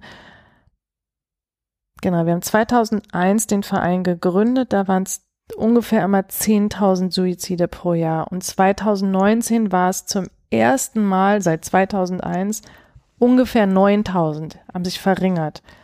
Die aktuellen Zahlen weiß ich nicht. Das hat sich gar nicht geändert. Und was sich auch nicht ändert, dass seit Jahren Suizid bei Jugendlichen, also bei jungen Menschen zwischen 15 und 25 die zweithäufigste Todesursache ist. Was in Deutschland, was ich auch krass finde. Total. Nicht verändert. Ich hätte jetzt gedacht, geht's nicht nach oben? Also ich hätte jetzt gedacht, dass es eher vielleicht sogar nach oben geht. Aber wie gesagt, die aktuellen Zahlen sind von 2019. Wie sie jetzt 2020 und 2021 sind, das weiß ich nicht. Das, die, also die der Gedanke, vielleicht ist es auch so, dass hier und da mal jetzt äh, Schlaglichter Nachrichten lesen und so ein Bauchgefühl, was sich so aufbaut, dass wir in der jetzigen Zeit es eher mehr Depressionen oder depressive Phasen gibt, äh, weil diese Zeiten, sei es jetzt Pandemie oder anderer Druck, der jetzt auf, auf, auf uns allen, aber ich glaube gerade halt auch auf jungen Menschen noch viel mehr herrscht, äh, zunimmt. Gerade jetzt nur so als Beispiel, was mir jetzt mal einstellt, äh, vor relativ kurzer Zeit ist jetzt das, was mir schon lange bewusst war und ich mich belesen habe in einem großen Whistleblower-Skandal, dass äh, äh jemand von Facebook die äh, da offengelegt hat, dass es innerhalb von Facebook Studien gibt, die belegen, äh, wie dieses Medium Instagram und andere äh, ja Depression fördern und auch bewusst eingesetzt werden, weil sie gemerkt haben, so ja, wenn wenn kleine Mädchen so werden äh, depressiv, dann äh, äh, befüttern wir sie noch damit, weil dann bleiben sie noch länger äh, äh, drin. Also da, da werden ja wirklich, also es, es gibt ja äh, scheinbar auch äh, welche, die das sogar noch wissentlich befördern und dann wahrscheinlich noch total viel, was halt unwissentlich, weil die Gesellschaft halt, äh, ne, so eine Pandemie ist ja auch ein, ein, ein Druck drauf. Deswegen hätte ich jetzt gedacht eigentlich, dass es sogar noch schlimmer wird äh, und dass die Zahlen steigen. Also während der Pandemie sind die Sta Zahlen weltweit gestiegen, nicht die Suizide, sondern die ähm, die Entwicklung von Depressionen weltweit. Also die Pandemie ist ja nun weltweit und man hat halt festgestellt, dass gerade bei jungen Leuten ich glaube, jeder vierte eine Depression in der Zeit entwickelt hat.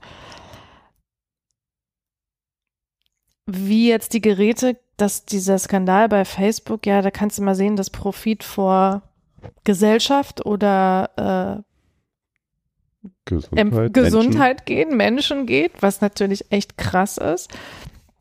Und da, ja, da muss es einfach viel bessere Regularien geben und Regeln, aber ey, das wissen wir ja schon seit das wussten wir auch schon vor der Pandemie. Und ähm, das ist ja nochmal so ein anderes Thema, weißt du, die haben ja so ein riesiges Monopol. Aber spielen WhatsApp, dann nicht solche, genau solche Probleme ineinander, ja. du sagst, es ist noch nicht mal richtig anerkannt, es ist noch nicht mal auf dem Schirm, es wird gesetzlich nicht unterstützt, dann wird natürlich halt auch noch weniger vielleicht dagegen getan, solche Unternehmen, äh, die sowas dann halt auch noch wissen und befördern, mal irgendwie äh, Einhalt zu gebieten. Also ich habe so das Gefühl, ne, wenn, du da erstmal da auch einen entsprechenden, äh, das auf deine Agenda setzt und sagst, das ist jetzt hier ein, ein, ein Gesundheitsproblem, und so wie wir hier irgendwie Impfkampagnen starten und was weiß ich nicht, was für Milliarden und Billionen raufschmeißen, äh, wenn wir das da täten, dann würden wir doch auch nicht zugucken, wie äh, Unternehmen sowas halt auch noch ausnutzen, um ihre Profite zu fördern. Oder also weißt du, was ich interessant finde? Ich glaube schon, dass bei, bei Instagram ist es, also auf Facebook ist es ja viel krasser, das Mobbing, das Haten, das äh, Diffamieren als auf Instagram. Das heißt, auf Instagram geht es und auf Facebook geht es nicht. Also das kann mir kein Mensch erzählen, weil es ja die gleiche Firma. Man könnte das schon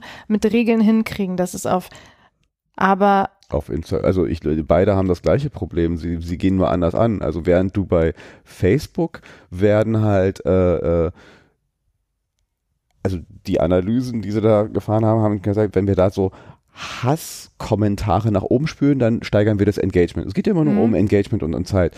Und bei Instagram haben sie gemerkt, so, hm, wenn wir hier nicht unbedingt Hasscontent, aber so Dinge, die das Selbstwertgefühl noch weiter runtersetzen, ja, also ein Mädchen, was ich, also ich glaube, stark war es, ist wahrscheinlich bei anderen, aber stark war es halt, wobei bei jungen Mädchen, die halt dann ähm, schon Depressiv, Depression entwickelt haben, wenn wir denen noch mehr Dinge zeigen, die halt ihr Selbstwertgefühl noch weiter nach unten setzen, bleiben sie noch länger drin. Also diesen Effekt so, mir geht schon schlecht, ich zeig mir, ich, ich gucke mir jetzt noch mehr das Leben von Leuten, denen es vermeintlich gut geht, irgendwie an und dann werde ich halt noch depressiver, aber ich bleibe dann noch länger. Also diesen Zirkel verstehe ich jetzt nicht, ich bin jetzt kein Psychologe, aber sie haben es ja in richtigen Studien, die, die beschäftigen ja Psychologen, die sowas halt im Detail analysieren und dann ihr Produkt daraufhin optimieren. Aber dann ist es halt da anders da wird dir Hass vorgespielt Mhm. Und hier werden dir halt schöne Bilder, die aber im Endeffekt einen, einen ähnlichen Effekt haben, sein Selbstwertgefühl äh, äh, noch mehr in den Keller zu ziehen und dich dann halt da in eine Depression reintreiben.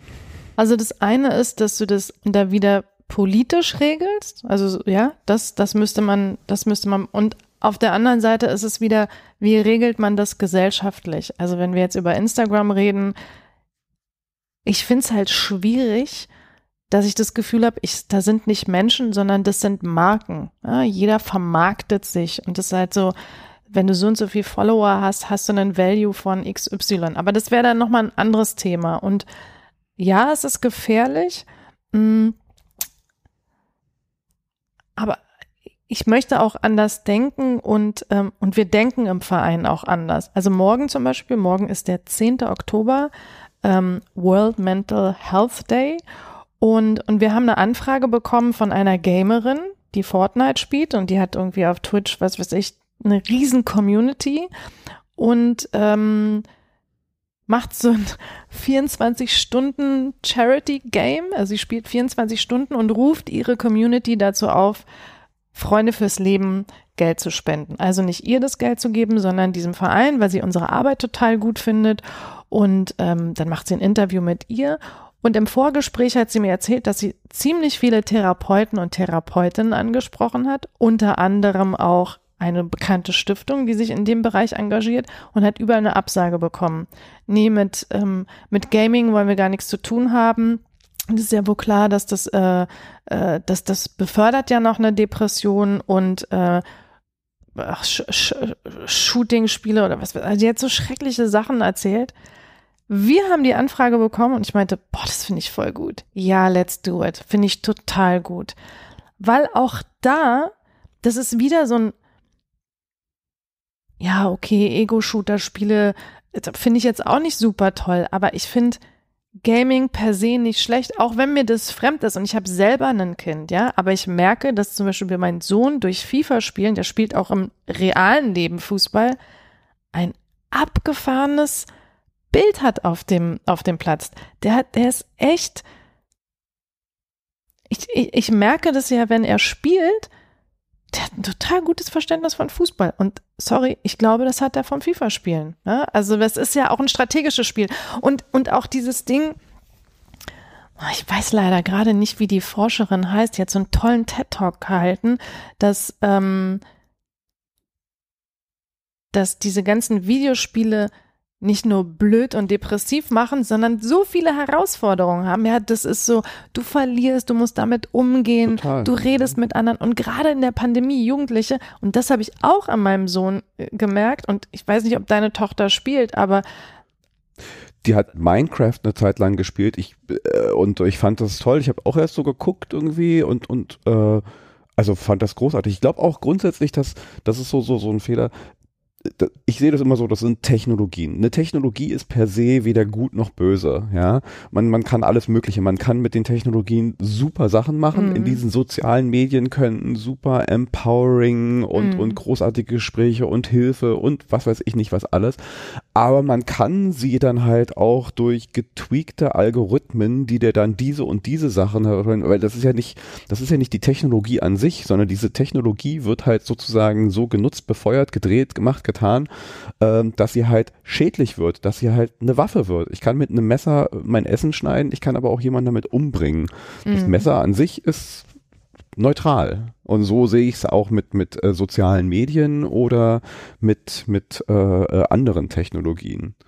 Und deswegen finde ich, sollte man, wenn man diese Technologien verwendet, den ich, ich will denen nicht immer was Positives, aber die halt nutzen für einen, um was Positives daraus zu ziehen. Ja, ich finde es ja toll, dass, dass ich morgen mit lauter Gamern rede, ja, und mit denen über Mental Health rede, weil das ist eine Community, mit denen habe ich über dieses Thema noch nicht gesprochen. Ich finde es toll, dass die, die, die, die, die Spielerin äh, dem Thema äh, Platz gibt. Und ich will das gar nicht verurteilen, weil die beschäftigt sich damit, die gibt dem ähm, eine ne Präsentationsfläche und so geht's mir halt. Ich will nicht immer alles verteufeln, was, was junge Menschen machen oder was Neues, sondern ich, ich setze mich damit auseinander. Wir hätten zum Beispiel schon viel, viel früher auf Instagram mit unserer Aufklärung anfangen können, aber ich habe immer zu Gerald gesagt, nee, Solange wir kein richtig gutes Konzept haben, Hm. um über Instagram aufzuklären, will ich da nicht sein, sondern erst, und wir haben wirklich, ich glaube, wir haben an unserem Instagram-Konzept zwei Jahre gearbeitet. Also, wenn ich mir vorstellen würde, ich habe hab auch lange in einer Agentur gearbeitet, wow, da hätte der Kunde schon gesagt, sorry, dann gehen wir mal zu einer anderen Agentur. Aber ich finde die Plattform wichtig und ich finde, da wird, es gibt viel Scheiße auf der Plattform und deswegen dachte ich ja, wir müssen das richtig gut machen. Das muss Sinn machen. Das muss was, da muss was Positives bei rauskommen. Und ähm, grundsätzlich versuche ich immer, auch bei YouTube und so, ja, also klar gibt's viel Scheiße auf YouTube, aber es gibt auch so gute Sachen, sondern wie kann ich dieses Medium nutzen, um was Gutes daraus zu machen? Und das nicht immer alles verurteilen und ah, Jugendliche sind nur am Daddeln und die sind nur an ihrem Gerät. Ja, nervt mich auch manchmal, aber das ist deren Kommunikationsmittel. Und äh, wenn ich an meine Eltern denke, meine Eltern haben immer gesagt, du telefonierst zu viel, davon wird man dumm. Ja, ich habe teilweise, ich weiß, weißt selber, 23 Pfennig hat's gekostet.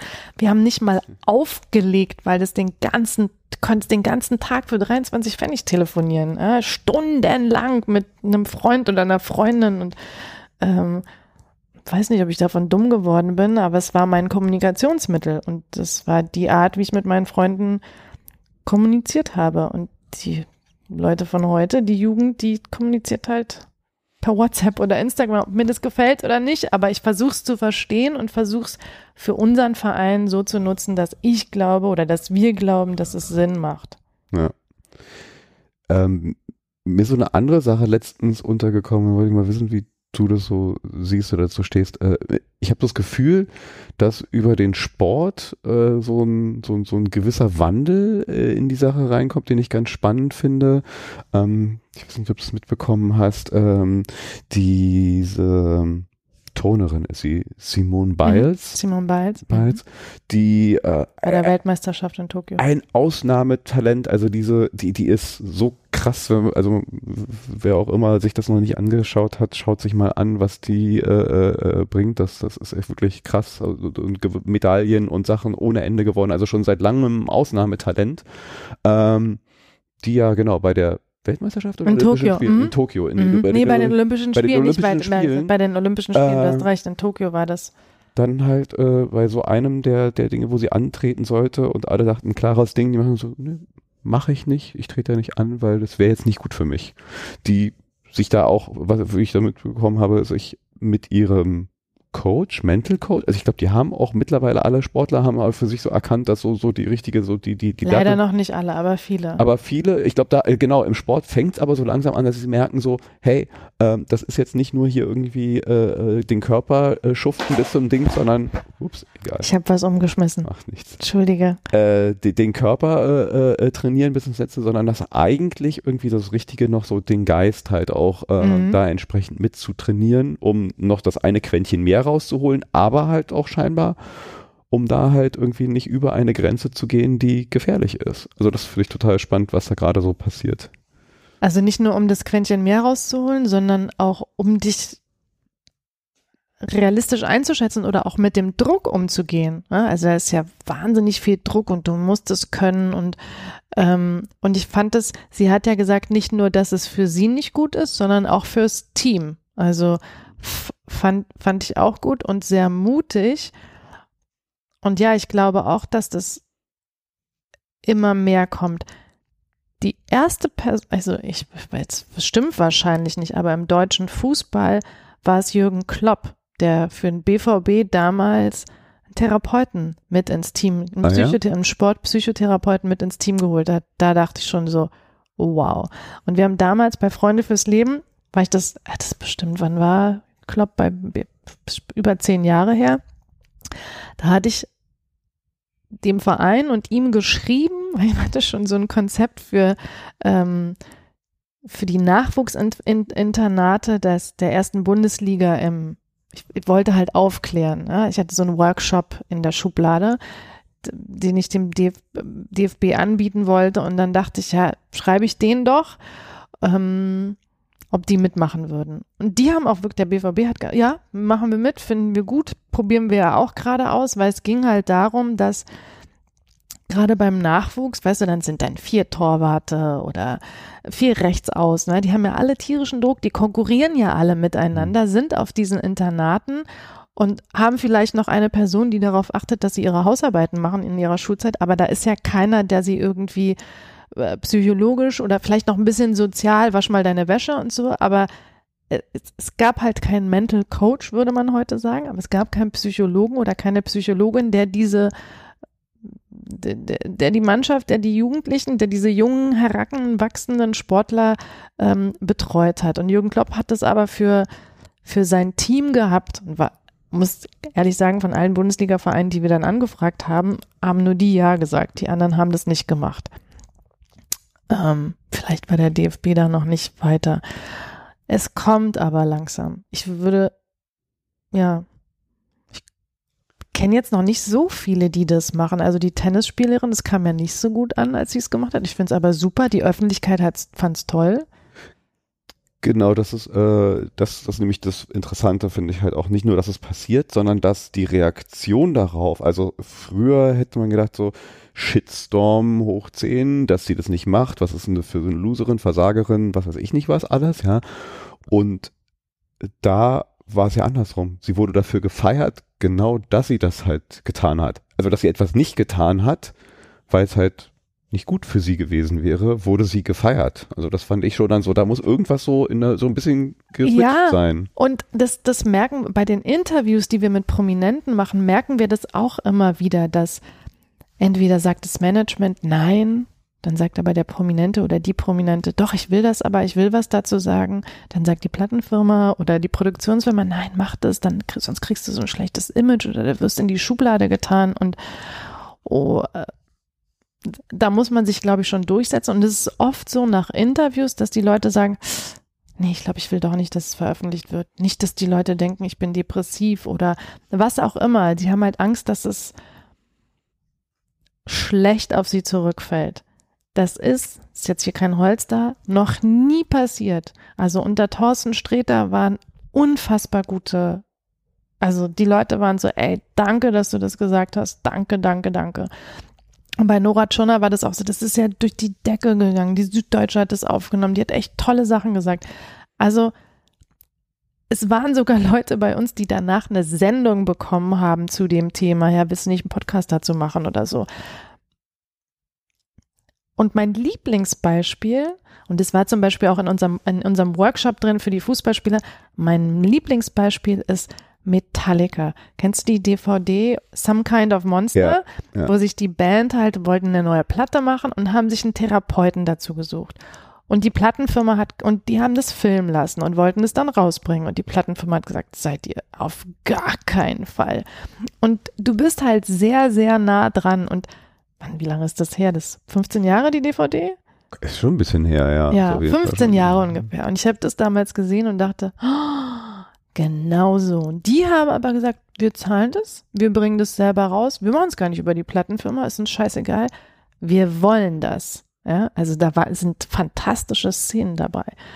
Ähm, und die brauchten das, um diese Platte zu machen und ähm, der Sänger war ja auch in der Klinik Mhm. und es war alles, es war teilweise auch skurril, es war wirklich skurril, aber die haben sich halt nicht geschämt und ähm, da gab es ja so Interviews danach und die Plattenfirma hat gesagt, ja, also die haben ja dann erzählt, dass die Plattenfirma dagegen war und mein macht es nicht und dadurch verweicht ihr und die Fans werden euch nicht mehr ernst nehmen, wenn die mitbekommen, dass ihr ne, zur Therapie geht und so. Das war danach, ich glaube, die erfolgreichste Platte, die sie gemacht haben und die DVD war irre erfolgreich. Also da scheint ja der Bedarf in der Öffentlichkeit da zu sein. Die Leute finden das gut. Nur die, die Manager, Macher, Firmen drumherum denken immer noch so, äh, nee, lieber doch nicht. Ja, komisch. Also ich verstehe es auch noch nicht so richtig. Glaube, weil man Angst hat, abgestempelt zu werden, dass du so einen Stempel kriegst und dass, wenn irgendwas nicht richtig funktioniert, dass man dann sagt, ach na, die ist ja depressiv, stimmt ja, oder ah ja, stimmt, die hat Depression oder ah, jetzt verstehe ich das, die will nicht arbeiten, weil XY. Ja, wobei, also ja, ja, wahrscheinlich ist das so. Ich frage mich jetzt aber, ne, wenn wir jetzt mal so wir leben in einer hoch durchoptimierten Leistungsgesellschaft, wo alles noch besser, toller, äh, mehr, mehr, mehr Leistung. Und ich denke mir ja eigentlich, also wenn jetzt Sportvereine, Hochleistungssportler, andere erkennen, dass es halt irgendwie mehr Leistung bringt, wenn wir das tun.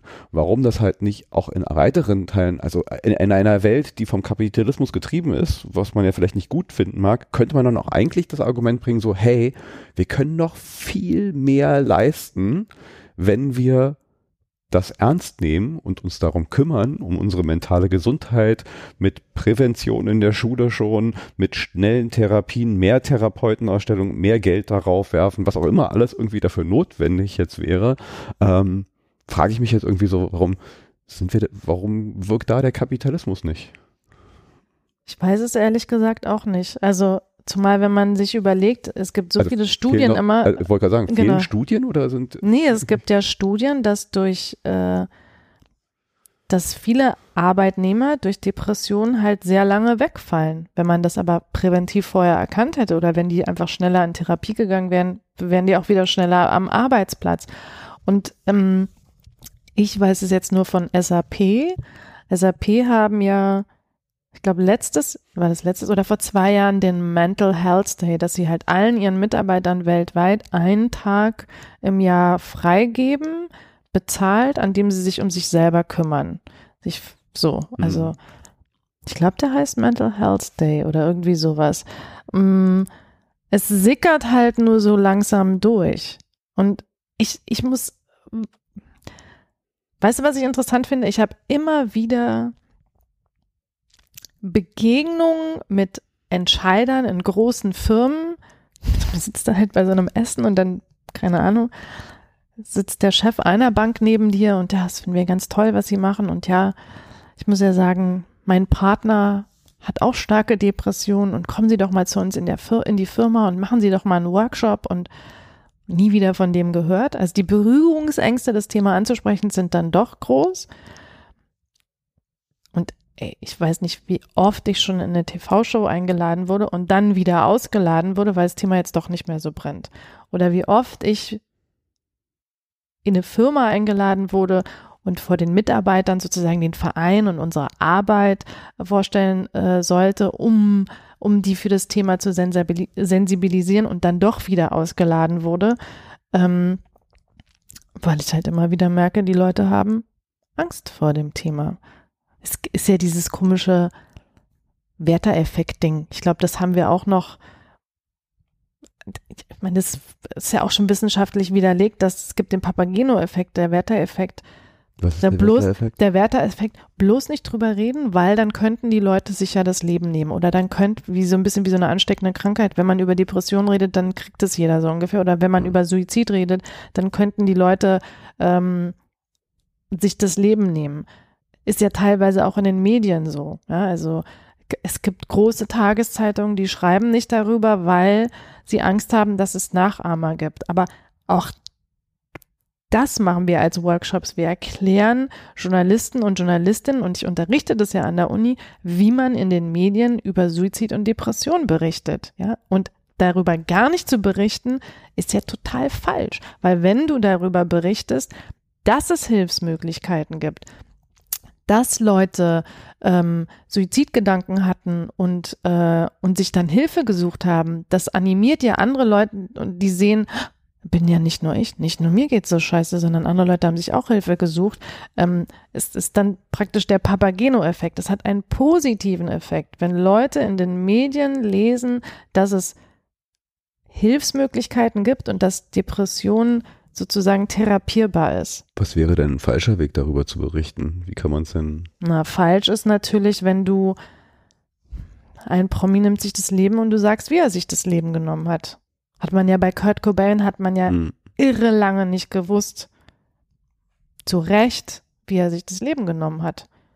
Also dann War, weil man, dann, man eher Nachahmereffekte. Absolut, ja, dann gibt es. Hat man dann nach Robert Enke wusste man sofort, wie er sich das Leben genommen hat. Da gab es Nachahmereffekte. Ähm, also ja, es, es gibt Möglichkeiten darüber zu reden, aber man sollte nicht darüber reden, wie sich jemand das Leben genommen hat und das halt auch nicht so personalisieren. Klar, Robert Enke hat sich das Leben genommen, aber dann muss man halt genau wissen, wie man in den Medien darüber redet. Und oft ist es ja so, es wird dann im Boulevard aufgebauscht, Person XY hat sich das Leben genommen, dann ist das irgendwie ganz viel in den Medien, aber diese ganzen Präventivmaßnahmen und diese ganzen Aufklärungsdinge zu dem Thema, die lese ich in den Medien nicht oder liest du die in den Medien? Nee, nee, also wir sind ja so gepolt, ne, ist immer äh, Sensation, Sensation und Sensation mhm. ist immer, wenn halt was Schlimmes passiert ist. Leider Gottes sind wir ja scheinbar, also die positiven Meldungen werden viel zu selten Sensationen. Also deswegen finde ich ja so, so äh, äh, toll und überraschend, wenn so eine Geschichte wie Hochleistungssportlerin hat sich hingestellt und hat äh, ihren Wettkampf nicht angetreten, super und alle klatschen. Also das ist ja schon äh, ungewöhnlich eher. Ja. Ähm, nee. Und zollen ihr Respekt und verurteilen sie nicht dafür, sondern sagen, wow, toll, danke. Und es ist ja, die hat ja dadurch auch eine Vorreiterrolle, hm. ähm, dass halt auch andere gibt ja im Sport gibt es ja wahnsinnig viele Tabuthemen nochmal hinsichtlich äh, Prävention. Ähm, wie kann man denn ja präventiv seine eigene mentale Gesundheit oder auch präventiv, äh, äh, wenn man da halt schon Dinge bei sich selber oder bei anderen sieht, äh, aktiv werden? Das Einfachste präventiv, so bescheuert es auch klingt, sich immer wieder zu fragen, wie geht es mir? wie geht es mir wirklich? Jetzt nicht nur irgendwie so, wie geht es mir, sondern mich wirklich, ey, wie geht's mir? Und dann versuchen, in sich hineinzufühlen. Und wenn man merkt, boah, ich bin müde oder ich bin erschöpft oder sich dann zu überlegen, alles klar, was tut mir gut? Oder sich halt mehr zu hinterfragen und nicht immer wie in so einem Hamsterrad immer alles schaffen zu wollen oder so. Es gibt so kleine Sachen. Also haben wir auch auf unserer Seite so Mini-Tipps. Ja, was sind so Sachen, was könnte dir gut tun?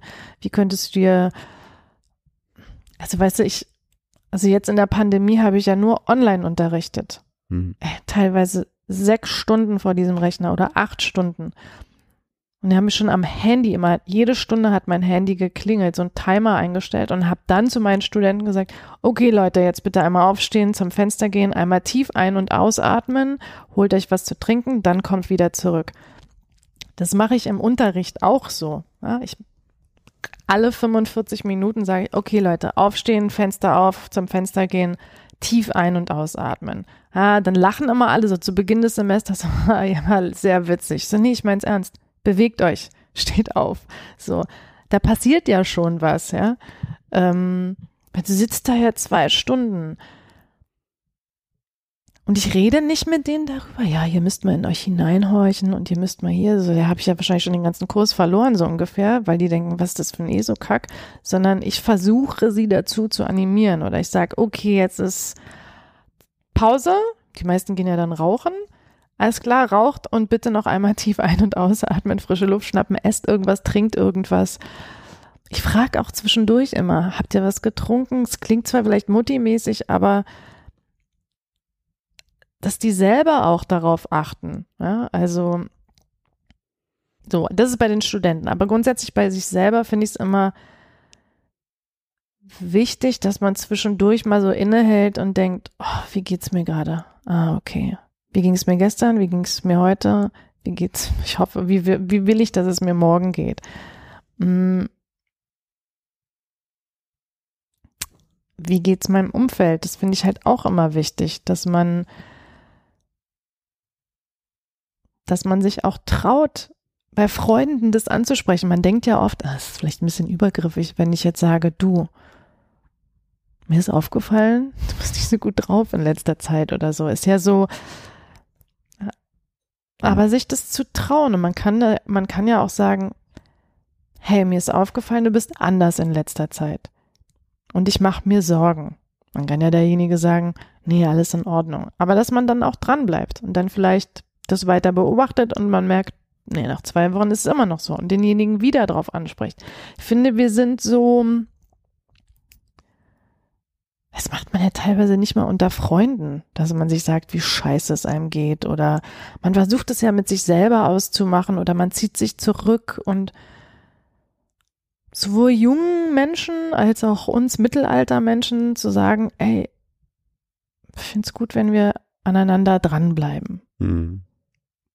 Klingt das so esoterisch? Nö, überhaupt nicht. Also ich, ich würde sogar noch eine Esoterik, nee, das klingt jetzt blöd, also Esoterik-Schippe oben rauflegen. Ich musste nämlich gerade dran denken, weil du mit Schule gesagt hast, ähm, ich denke ganz oft darüber nach, ob es nicht eine total super Sache wäre, wenn es eigentlich ein Schulfach Meditieren gäbe oder halt irgendwie statt einer Pause irgendwie so gemeinsames Meditieren. Ich hatte mal eine ähm, Bekannte, die ich beim Sport kennengelernt habe, die äh, sowas wirklich, glaube ich, auch äh, äh, über die Uni gefördert, so ein Projekt gemacht hat, in Anschulen zu meditieren. Ich müsste mal glatt wieder den Kontakt aufnehmen, was da rausgekommen ist. Ich glaube ja nämlich, dass das dann etwas sein könnte, wo man halt überhaupt erstmal lernt, sich also diese, also was meint das so, wie geht's mir eigentlich? Also dieses Bewusstsein für sich selber, das ist ja total schwierig. Ja? Und meine Erfahrung, bin ich jetzt wahrscheinlich nicht der Einzige, äh, meditieren ist ein guter Weg, irgendwie so, so ein bisschen mehr äh, äh im Kontakt mit so, was passiert hier eigentlich gerade in mir, mit mir, ist mir, ist da eigentlich gerade. Das, äh, weil man ja permanent sonst in so einer Ablenkung, ich muss jetzt das machen, ich gucke jetzt hier rauf, ich, also man ist ja interagierend mit anderen Sachen, aber nicht interagierend mit sich und seinen Gefühlen sonst. Für uns Erwachsene, glaube ich, ist es, ist es ein gutes Werkzeug. Meditieren, Sport. Bei Jugendlichen habe ich festgestellt, man verliert die so dabei. Hm. Also ich weiß, den, den ersten Workshop, den wir an der Schule hatten, also wir, den wir an einer Schule hatten, ich glaube, es war eine elfte Klasse, da sind wir mit einer Therapeutin an die Schule. Und der erste Satz, den die zu den Schülern gesagt hat, also morgens um acht, so, jetzt macht mal die Augen zu und fühlt mal in euch hinein.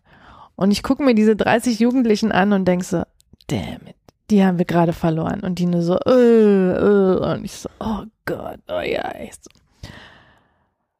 Das war ja noch neu für mich, ja. Mhm. Dann dachte ich so, okay, also so kriegen wir die nicht. Und ich mochte die Therapeutin ganz gern und habe gesagt, hm, ich würde es gerne beim nächsten Mal anders machen. Ich habe eine Idee.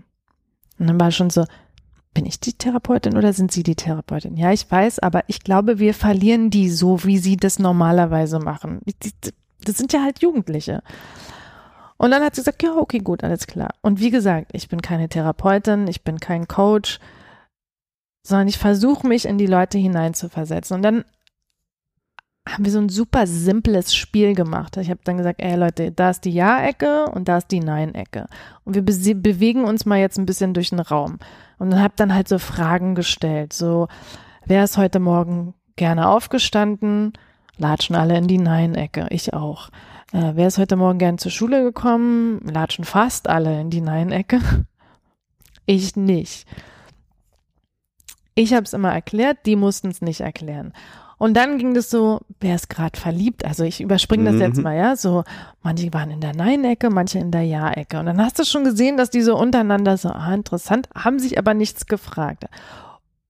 Und dass man so in Form eines Spiels ein bisschen über Gefühle redet. Aber ich kann mich ja nicht vor so eine Klasse stellen und sagen, so Leute, lasst uns mal über eure Gefühle reden. Sorry. Also hätte ich wahrscheinlich als Jugendliche damals auch gesagt, Wer bist du denn so ungefähr?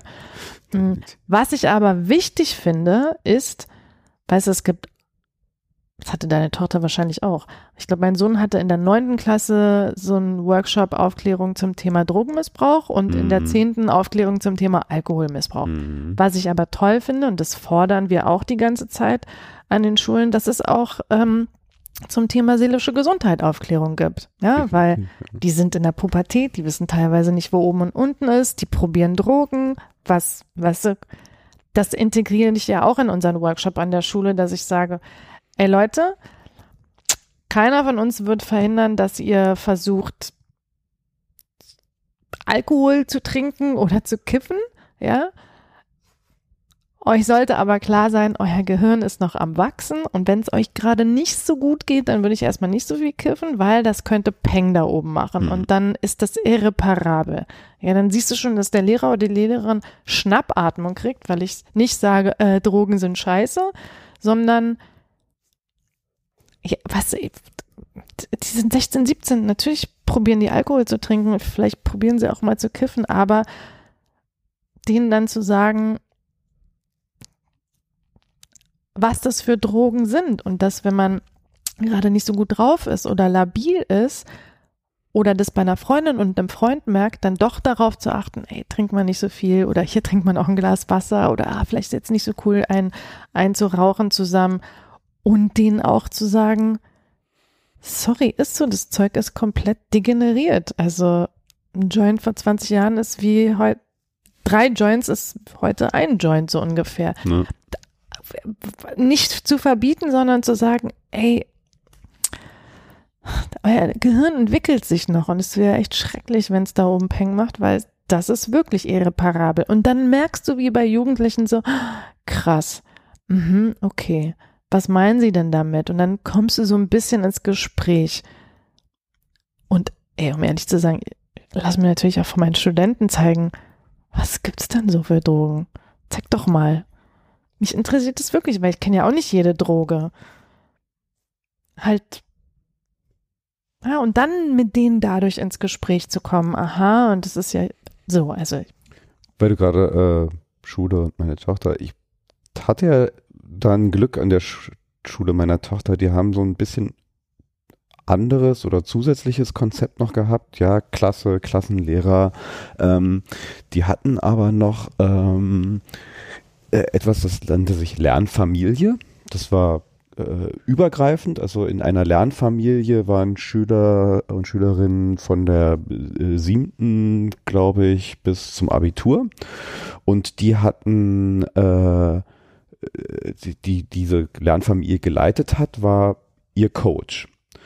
Ähm, und die hatten einmal in der Woche so eine Unterrichtsstunde, so eine Doppelstunde, glaube ich, wo die in der Lernfamilie gemeinsam mit ihrem Coach was auch immer gemacht haben. Also es gab da nicht, weil es kein Berliner Lernplan ist, also, sondern sie konnten es freigestalten. Reden über den Film, machen dies, machen das, reden über Politik, ist irgendwas passiert, haben auch sich so dann nochmal nach der Schule getroffen und äh, hatten da nochmal so einen Austausch auf einer ganz anderen Ebene. Und dieser Coach äh, war auch noch Institu institutionalisiert, dass sie alle zwei Wochen ein 20-minütiges Gespräch mit ihrem Coach hatten, wo es einfach dann so, wie geht's dir eigentlich, wisst ihr, mir ist das aufgefallen und so, äh, also, und das war eine wirkliche Vertrauensperson, wo sie sich wirklich dann auch getraut haben, mal über was zu reden. Die hatte doch wirklich Glück. Das war eine super, also die eine, die ich kennengelernt habe, war eine super, super, super Frau, die auch wirklich so ein inniges Verhältnis mit denen hatte. Aber überhaupt auch war, glaube ich, auch nur möglich, weil es da halt ein Space gab, eine Möglichkeit, einen Raum äh, in, mit diesen Doppelstunde, die da halt einmal eingeräumt wurde, wo die sich als Lernfamilie getroffen haben und nicht Unterricht, nicht irgendwas schaffen mussten und in diesem Space hatten. Also das äh, wäre, also ne, solche Dinge könnten, glaube ich, auch an, Sch an Schulen vielleicht helfen. Der Unterschied Andere. wieder zu Amerika. In Amerika gibt es halt einen Schulpsychologen ja, und, so, und gibt es einen Vertrauenslehrer. Ja. Bei uns gibt es ja. an den Schulen weder einen Schulpsychologen oder die wenigsten Schulen haben das oder einen Vertrauenslehrer. Und sowas ist natürlich toll. Genau eine Person, der man sich anvertrauen kann. Da hatte deine Tochter wirklich Glück. Das gibt's total wenig. Also ich, da wird vielleicht mal irgendein Lehrer zum Vertrauenslehrer oder eine Lehrerin zur Vertrauenslehrerin gewählt, aber die hat gar nicht so wirklich Zeit dafür. Also es gibt gar nicht den Raum dafür, dass man sagt, ey, jeden Freitag von neun bis zwölf oder was weiß ich irgendwie so. Mm, ja, ich habe das Gefühl, dass also Schulpsychologen gibt es eh nicht und Vertrauenslehrer werden immer weniger und Lehrerinnen. Das wäre eine tolle Maßnahme, fände ich. Also, sowas, dass man wieder Schulpsychologen und Vertrauenslehrer an Schulen hat und dass es zusätzlich zu den Aufklärungen Drogenmissbrauch, Alkoholmissbrauch auch noch Mental Health hat, seelische Gesundheit.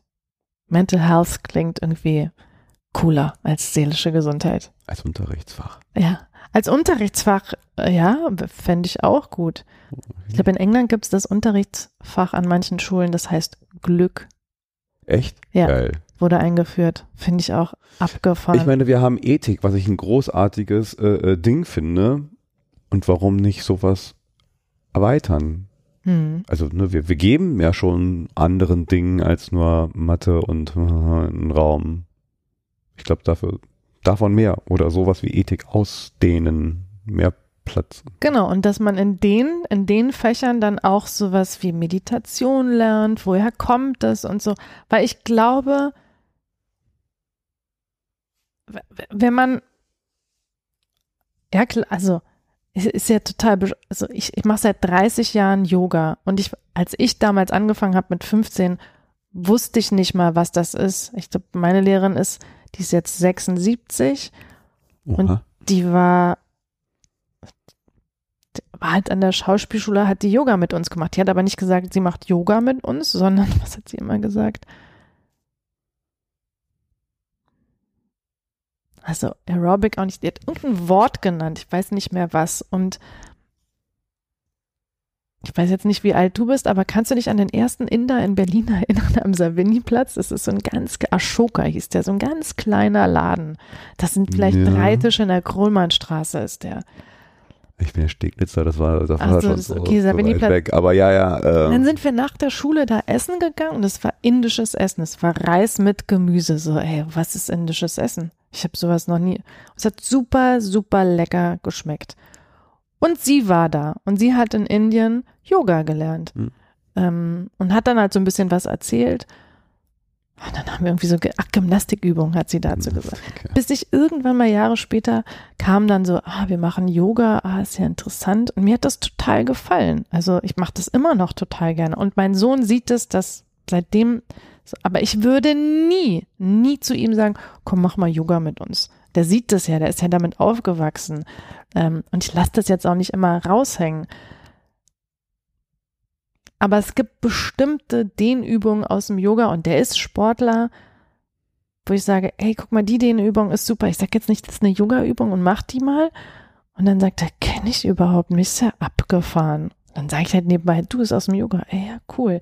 Also, dass man das so, mhm. weißt du, dass du denen das so, so unterschwellig, so wie mir das auch beigebracht wurde. Ja, also wenn ja. ich von Anfang an gesagt hätte, das ist Yoga, was ist Yoga? Das sagt mir überhaupt nichts. Genau wie in das indisches Essen was ist indisches Essen?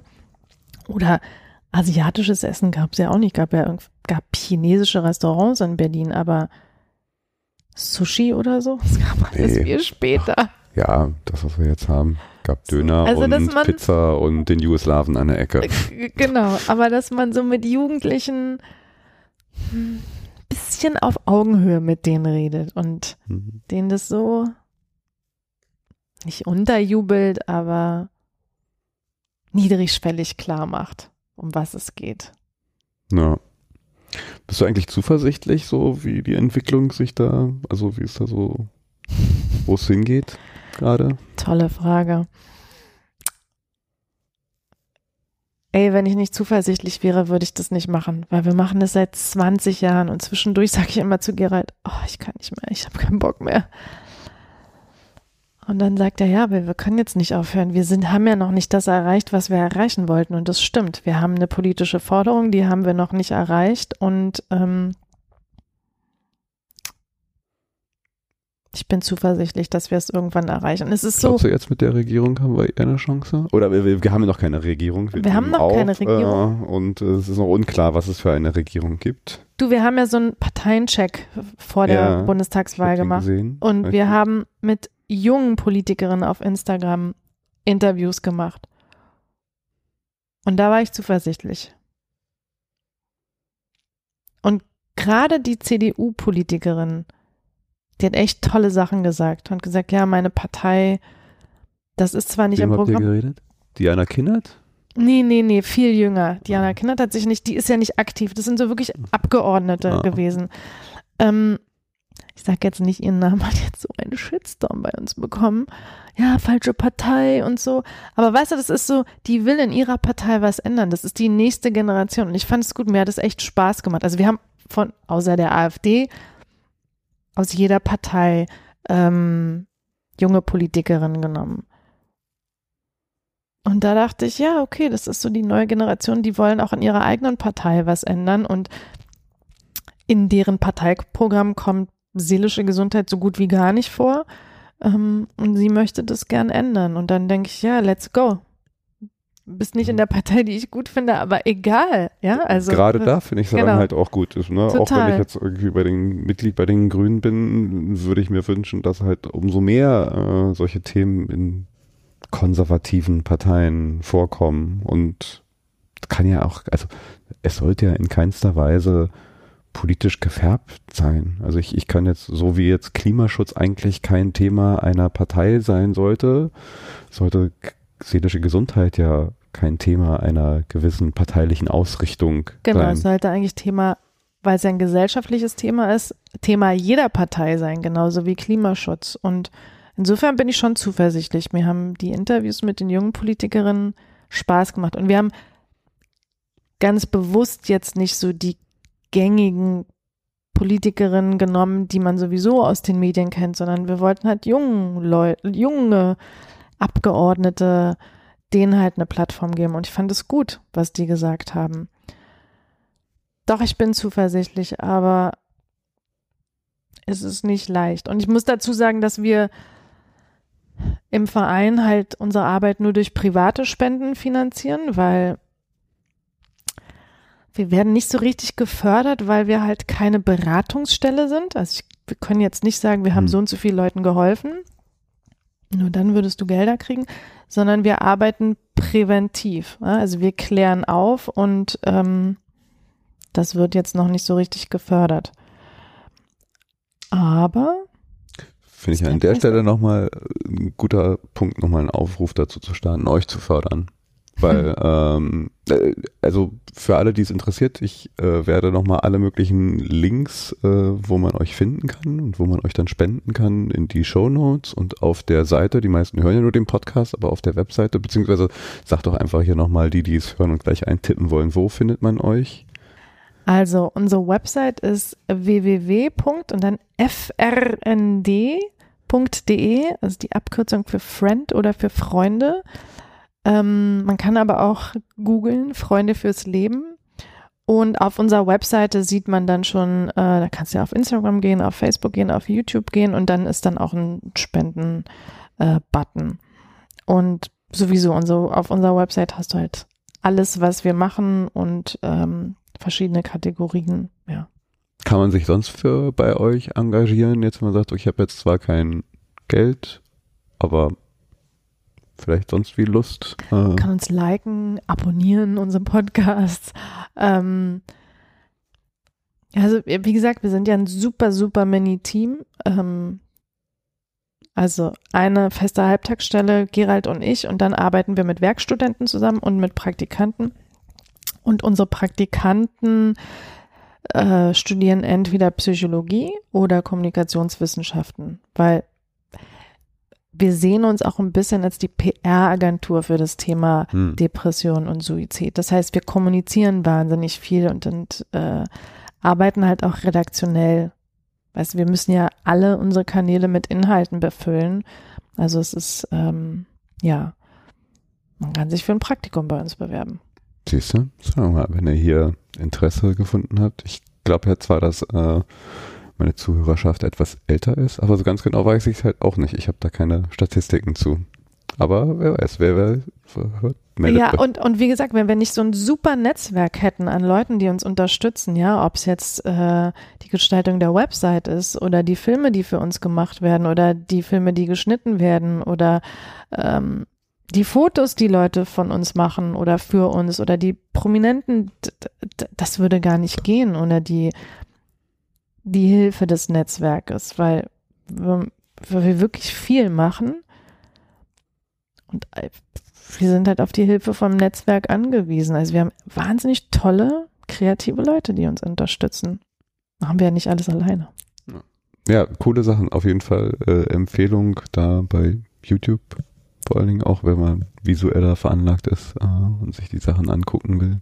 Ich muss ehrlich sagen, äh, Podcast habe ich selber noch gar nicht entdeckt. Die muss ich mir jetzt nochmal Wir haben rauskramen. zwei Podcasts. Einmal Kopfsalat. mm, Da gehen wir jetzt in die dritte Staffel äh, mit Sonja Koppitz und Sarah Steinert. Das sind die beiden Moderatorinnen und die laden im Wechsel ähm, Fachleute, im Englischen würde man sagen Professionals ein oder ähm, bekannte Persönlichkeiten Autoren, Autorinnen, Musiker, Musikerinnen und reden mit denen. Also entweder mit einem Klinikleiter oder mit einer Therapeutin oder mit einem Buchautor oder einer Musikerin. Immer im Wechsel über Depression. Das ist so das Thema. Genau. Und dann der zweite Podcast ist der Bar Talk mit Markus Mhm. Kafka. Mm. Wie gesagt, den gibt's ja auf YouTube als Film und dann haben wir ihn nochmal als Podcast. Markus Kafka trifft bekannte Persönlichkeiten an der Bar und redet mit denen über deren Höhen und Tiefen im Leben. Und manchmal ist die Person selber betroffen und manchmal auch nicht. Also Clouseau zum Beispiel wollte, hatte keine Berührungsängste über das Thema zu reden, ist selber nicht betroffen, aber hat einen Freund, der betroffen ist und der gesagt hat, ja, früher hätte ich mir echt sowas wie euch gewünscht, damit ich weiß, wie ich mit meinem Freund hätte darüber reden können. So, genau, das ist Spa Talk mit Markus Kafka. Die beiden Podcasts, ja. Cool. Gleich mal abonnieren, wenn ich hier wieder an meinem Handy bin. Hast du noch nicht? Nee, also wie gesagt, den, äh, den habe ich so, nicht okay. entdeckt. Nee, äh, muss ich noch machen. Da habe ich wieder neues Futter auf die Ohren. Mhm. Sehr gut, sehr gut.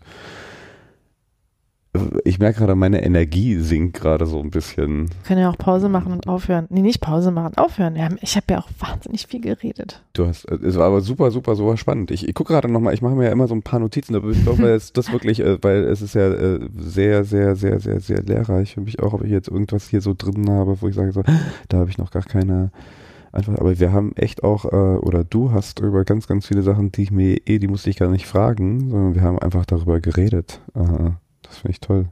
Also Ich weiß, wir machen das so lange und ich finde, da gibt es so viel zu sagen. Wenn wir wenigstens nur einen Kanal hätten, dann hätte ich gesagt, so, aber im Laufe der Jahre spielen wir halt so viele Kanäle, deswegen habe ich, ich kann mich so schwer kurz fassen. Nee, ist ja super. Aber jetzt fällt mir gerade, jetzt hast du was nochmal was getriggert, Kanäle. Ich, äh, äh, ist mir sogar was gerade in den Kopf geschossen. Ich habe äh, Virtual Reality ist ja eins dieser neuen tollen Sachen, äh, die immer mal gehypt wird und mehr gehypt wird, als es vielleicht notwendig ist. Aber ich glaube, so, ne, so, so, so Stück für Stück kommt das dann doch. Und ich habe da immer wieder mal halt auch gesehen, dass Virtual Reality im Kontext von Therapien eingesetzt, um Ängste oder andere Sachen so zu behandeln. Also oft ging es dann halt so Angst vor Hunden, Tieren oder sonst irgendwas. Ist das etwas, was auch schon im Rahmen von, von äh, äh, Depressionen eingesetzt wird? Ist das ein Kanal, der irgendwo helfen kann, wo es da was Spannendes gibt irgendwie? In, in Also es ist, ich, damit habe ich mich leider noch nicht so viel beschäftigt, aber ich, ich, ich habe so einen Ordner, in, in dem ich so Informationsmaterial sammle und wir haben ja auch so Blogbeiträge. Wir machen ja einmal im, im, im Monat zu einem Thema immer einen Blogbeitrag und damit beschäftige ich mich schon, weil was weiß ich, wenn du eine Spinnenphobie hast oder hast äh, Angst zu fliegen oder so, ähm, es gibt so bestimmte Ängste, aber bei Panikattacken oder Depressionen so spezifisch dafür habe ich es noch nicht gefunden. Aber ich habe das im Blickfeld. Also, wie gesagt, ich sammle halt die Sachen, aber eine Spinnenphobie ist ja keine Krankheit. Und ähm, Angst zu fliegen ist auch keine Krankheit. Das, manche Leute kriegen Panikattacken und ja, die sind behandelbar. Ähm, Aber ich, weil du gerade Panikattacken, also äh, auch mal ein bisschen, wen ich jetzt hier irgendwie über wen ich was erzähle. Also ich habe kenne auch Personen, die, würde ich sagen, Depressionen oder depressive Phasen hatten und äh, die dann aber auch Panikattacken hatten. Also das hatte ich vorher noch nicht erlebt und wirklich so, so von einer Sekunde zur anderen so anfangen zu hyperventilieren und plötzlich so ohnmächtig werden vor meinen Augen. mhm. Also, also ist das eine Sache, die oft zusammenhängt? So, so Depressionen und Panikattacken? Gehen die, ja? Mhm. Also mir war das gar nicht bewusst. Ich dachte, das ist halt nur so ein Stressfaktor. Äh, Ich habe erst später dann mitbekommen, dass da auch noch die Depression irgendwie so, so mit, mit reinspielen muss. Das, ich habe nur diese Panikattacken erlebt, die für mich so, so ein Ding von, hier ist gerade eine Stresssituation.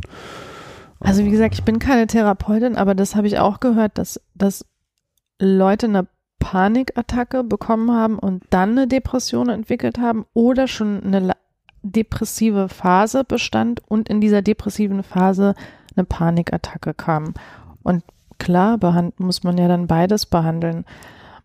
Und ähm, Ich kenne auch eine Person, die Panikattacken in Flugzeugen beim Fliegen kriegt und die dann zum Therapeuten gegangen ist, dann ist der Therapeut mit ihr geflogen, um diese Panikattacken im Flugzeug zu überwinden. Und jetzt kann die super fliegen.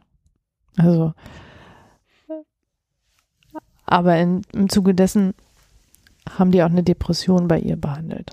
Also, Also, aber wie das jetzt genau, Ja. ob erst die Panikattacke oder ich, ich kann dir das auch immer nur von von Geschichten erzählen, die Leute mir erzählt haben, die Erfahrungen, die sie gemacht haben. Also wir hatten ja mal einen Musiker bei uns in, im, im Bar-Talk, Nikolas Müller, der halt bei der Beerdigung seiner Mutter eine Panikattacke bekommen hat. Da das erste Mal. So. Beide. Und vorher war aber nichts und so. Und, und dann, und dann halt immer wieder Panikattacken bekommen hat und die halt behandelt hat. Und, und er erzählt halt im Bar-Talk darüber. Und so hatte ich das auch noch nicht gehört. Also ich habe so, da hatte Mhm. das vorher immer gehört, dass du halt eine depressive Phase ha- hast und in dieser depressive Phase eine Panikattacke bekommen hast, aber dass du erst eine Panikattacke hast und dann was entwickelst danach, Mhm. das hatte ich so nicht. Aber gibt ganz viele Sachen. Ich, ich lerne ja im Laufe der Vereinsarbeit auch ganz viel. Ja. Ja, äh, ich auch heute und immer wieder äh, mehr dazu. Und ich fände es auch spannend, wenn das mehr in ja, mehr Informationsformate dazu auch gäbe. Ich meine, wir vielleicht, ich bin da jetzt auch nur, so, bin ich optimistisch. Ich, äh, ich, ich, habe teilweise so, so, so ein bisschen Pessimismus und Ängste, dass halt wir in eine Welt reingleiten, die äh, Depressionen eher fördert, also die, die mehr Stressoren hat und, und, und sowas vielleicht befördert. Äh, bin dann aber vorsichtig optimistisch, dass durch diese Enttabuisierung und, und andere Entwicklungen, über die wir gerade geredet haben, aber auch sowas wie, dass das auch so ein, so ein Mindset vielleicht, wie wir, wir hören uns äh, stundenlange Podcast über Virologen an, die halt über, über Krankheiten berichten, also dass es halt vielleicht auch so, so, so eine Änderung gibt, so, ey, das ist total spannend, vielleicht jetzt auch mal nicht nur so aus einer Betroffenen, sondern einfach so, hey, das ist ein Thema, was in unserer Gesellschaft gerade wichtig ist, Mhm. äh, da über, informiere ich mich mal drüber und äh, vielleicht hat sich da ja auch so ein bisschen äh, was gewandelt in unserer Gesellschaft, so rein interessenseitig, äh, was, was man plötzlich an, wir kommen aus dieser PR, was man plötzlich für Content bringen kann, der vorher vielleicht irgendwie so Publikumsgift gewesen wäre, wo du plötzlich was äh, ähm, Bericht bringen kannst, der vorher sich niemand für interessiert hätte. Ja, weil wir immer gut drauf sein müssen, immer gut irgendwie, es muss uns gut gehen, alles muss super gut laufen und so. Und wenn du mal, ist ja auch diese typische Floskel, du begegnest jemanden und der fragt dich, hey, wie geht's? Hm. Und mittlerweile ist wirklich schon so, dass ich sage, willst du wirklich wissen, wie es mir geht? Dann sage ich es dir. Wenn nicht, kein Problem. Dann sage ich jetzt einfach nur gut. Und da finde ich schon, finde ich, da merkst du schon was bei den Leuten so, nee, ich habe jetzt auch eigentlich gar keine Zeit. Nee, so, was voll okay ist. Und andere sagen, doch, ich will es wirklich wissen. Dann, also mir geht's nicht immer schlecht, aber wenn es mir nicht so gut geht und mich fragt jemand, na, wie geht's, dann dann gebe ich zumindest der Person die Möglichkeit, willst du es wirklich wissen oder nicht, weil, weißt du, wenn ich dann anfange zu erzählen und derjenige lässt mich oder diejenige lässt mich auflaufen, ist ja auch scheiße. Das mache ich ja zum Schutz vor mir selbst. Da kommt mir ein Gedanke und das beobachte ich an mir selber. Ich muss auch sagen, dass es halt für mich oft so eine so schwierige Situation ist, damit dann konfrontiert zu werden. Und merkt bei mir, oder zumindest habe ich es für mich so eingeordnet, ich bin total in meinem sonstigen Leben ein lösungsorientierter Mensch. Da ist ein Problem, es muss gelöst werden. Bin auch beruflich Projektmanagement, also ne, Probleme sind da, um gelöst zu werden. Da braucht man einen Plan und da muss man eine Aktion machen. Und wenn sowas kommt, dann merkt man halt auch selber so, ich weiß jetzt gar nicht, was ich tun soll. Kann ich dir, jetzt, kann ich dir helfen? Kann ich sonst was? Und das Nur ist, ich, zuhören. Genau, und das, das, also das zu wissen, ist halt, weil, aber mir geht's, ich, ich, ich weiß das mittlerweile, trotzdem ist es halt so schwer, weil dann irgendwie so instinktiv bei mir irgendwas reinkommt, so, jemand, den ich mag oder vielleicht auch nicht mag irgendwie oder nicht so sehr mag, als, äh, den, den ich da frage, der erzählt mir von Sachen und ich habe immer das Gefühl so, ich muss doch jetzt was tun können, helfen, machen, mhm. tun und wenn man das nicht kann, dann hat man selber so eine Hilflosigkeit plötzlich und man will selber, will selber nicht hilflos sein und vielleicht ist da halt auch so, so, so eine große Barriere zu diesem Thema, weil man plötzlich ja sehr, sehr hilflos ist. So, sonst könnte man sagen so, du hast einen gebrochenen Fuß, da, da kann man das machen und da kann mhm. man so machen. Also viele Dinge, wo man es halt schon weiß, ja, aber bei dem weiß man irgendwie nicht so. Also an dir körperlich ist alles okay, aber. Ey, das ist super schwer auszuhalten, wirklich nur zuzuhören und dem keine Lösung anzubieten. Das geht mir genauso, dass ich denke, oh, was könnte man machen? Oh, oh, oh. Aber ich merke dann gleich, wenn ich im Kopf habe, ich, die könnte ja das machen oder der könnte das machen, dass ich denke, nee, ey, hör doch einfach nur zu. Es fällt mir selber ja auch total schwer, weil ich auch immer so lösungsorientiert denke. Und es hat auch ganz oft was mit dem Job zu tun. Ja, du hast ein Projekt und dann so, alles klar. Und wenn dann eine Schwierigkeit kommt, okay, wie lösen wir das? So, du bist ja permanent am, am Lösen, machen, wie machen wir das? Und dann hast du was, wo du nur zuhörst und denkst, das kenne ich auch. Dann nur zuzuhören ist so, oh, das muss ich echt erstmal aushalten. Genau, dieses Aushalten, das ist, ja, vielleicht ist es deswegen halt auch wirklich so schwer, gesellschaftlich darüber zu reden, weil es halt auch äh, von allen Seiten eine ganze Menge abverlangt. Ja, aber weißt du was? Im Grunde genommen Schau mal, wie lange wir schon darüber reden. Das heißt. Das ist einer der längsten Podcasts, ne? Sonst also merke ich so, das ist. Und also, das, das, das sehen wir immer wieder in den Interviews, die wir mit den Prominenten auch führen, dass die sagen, oh, und dann noch, noch mehr sagen und noch mehr sagen.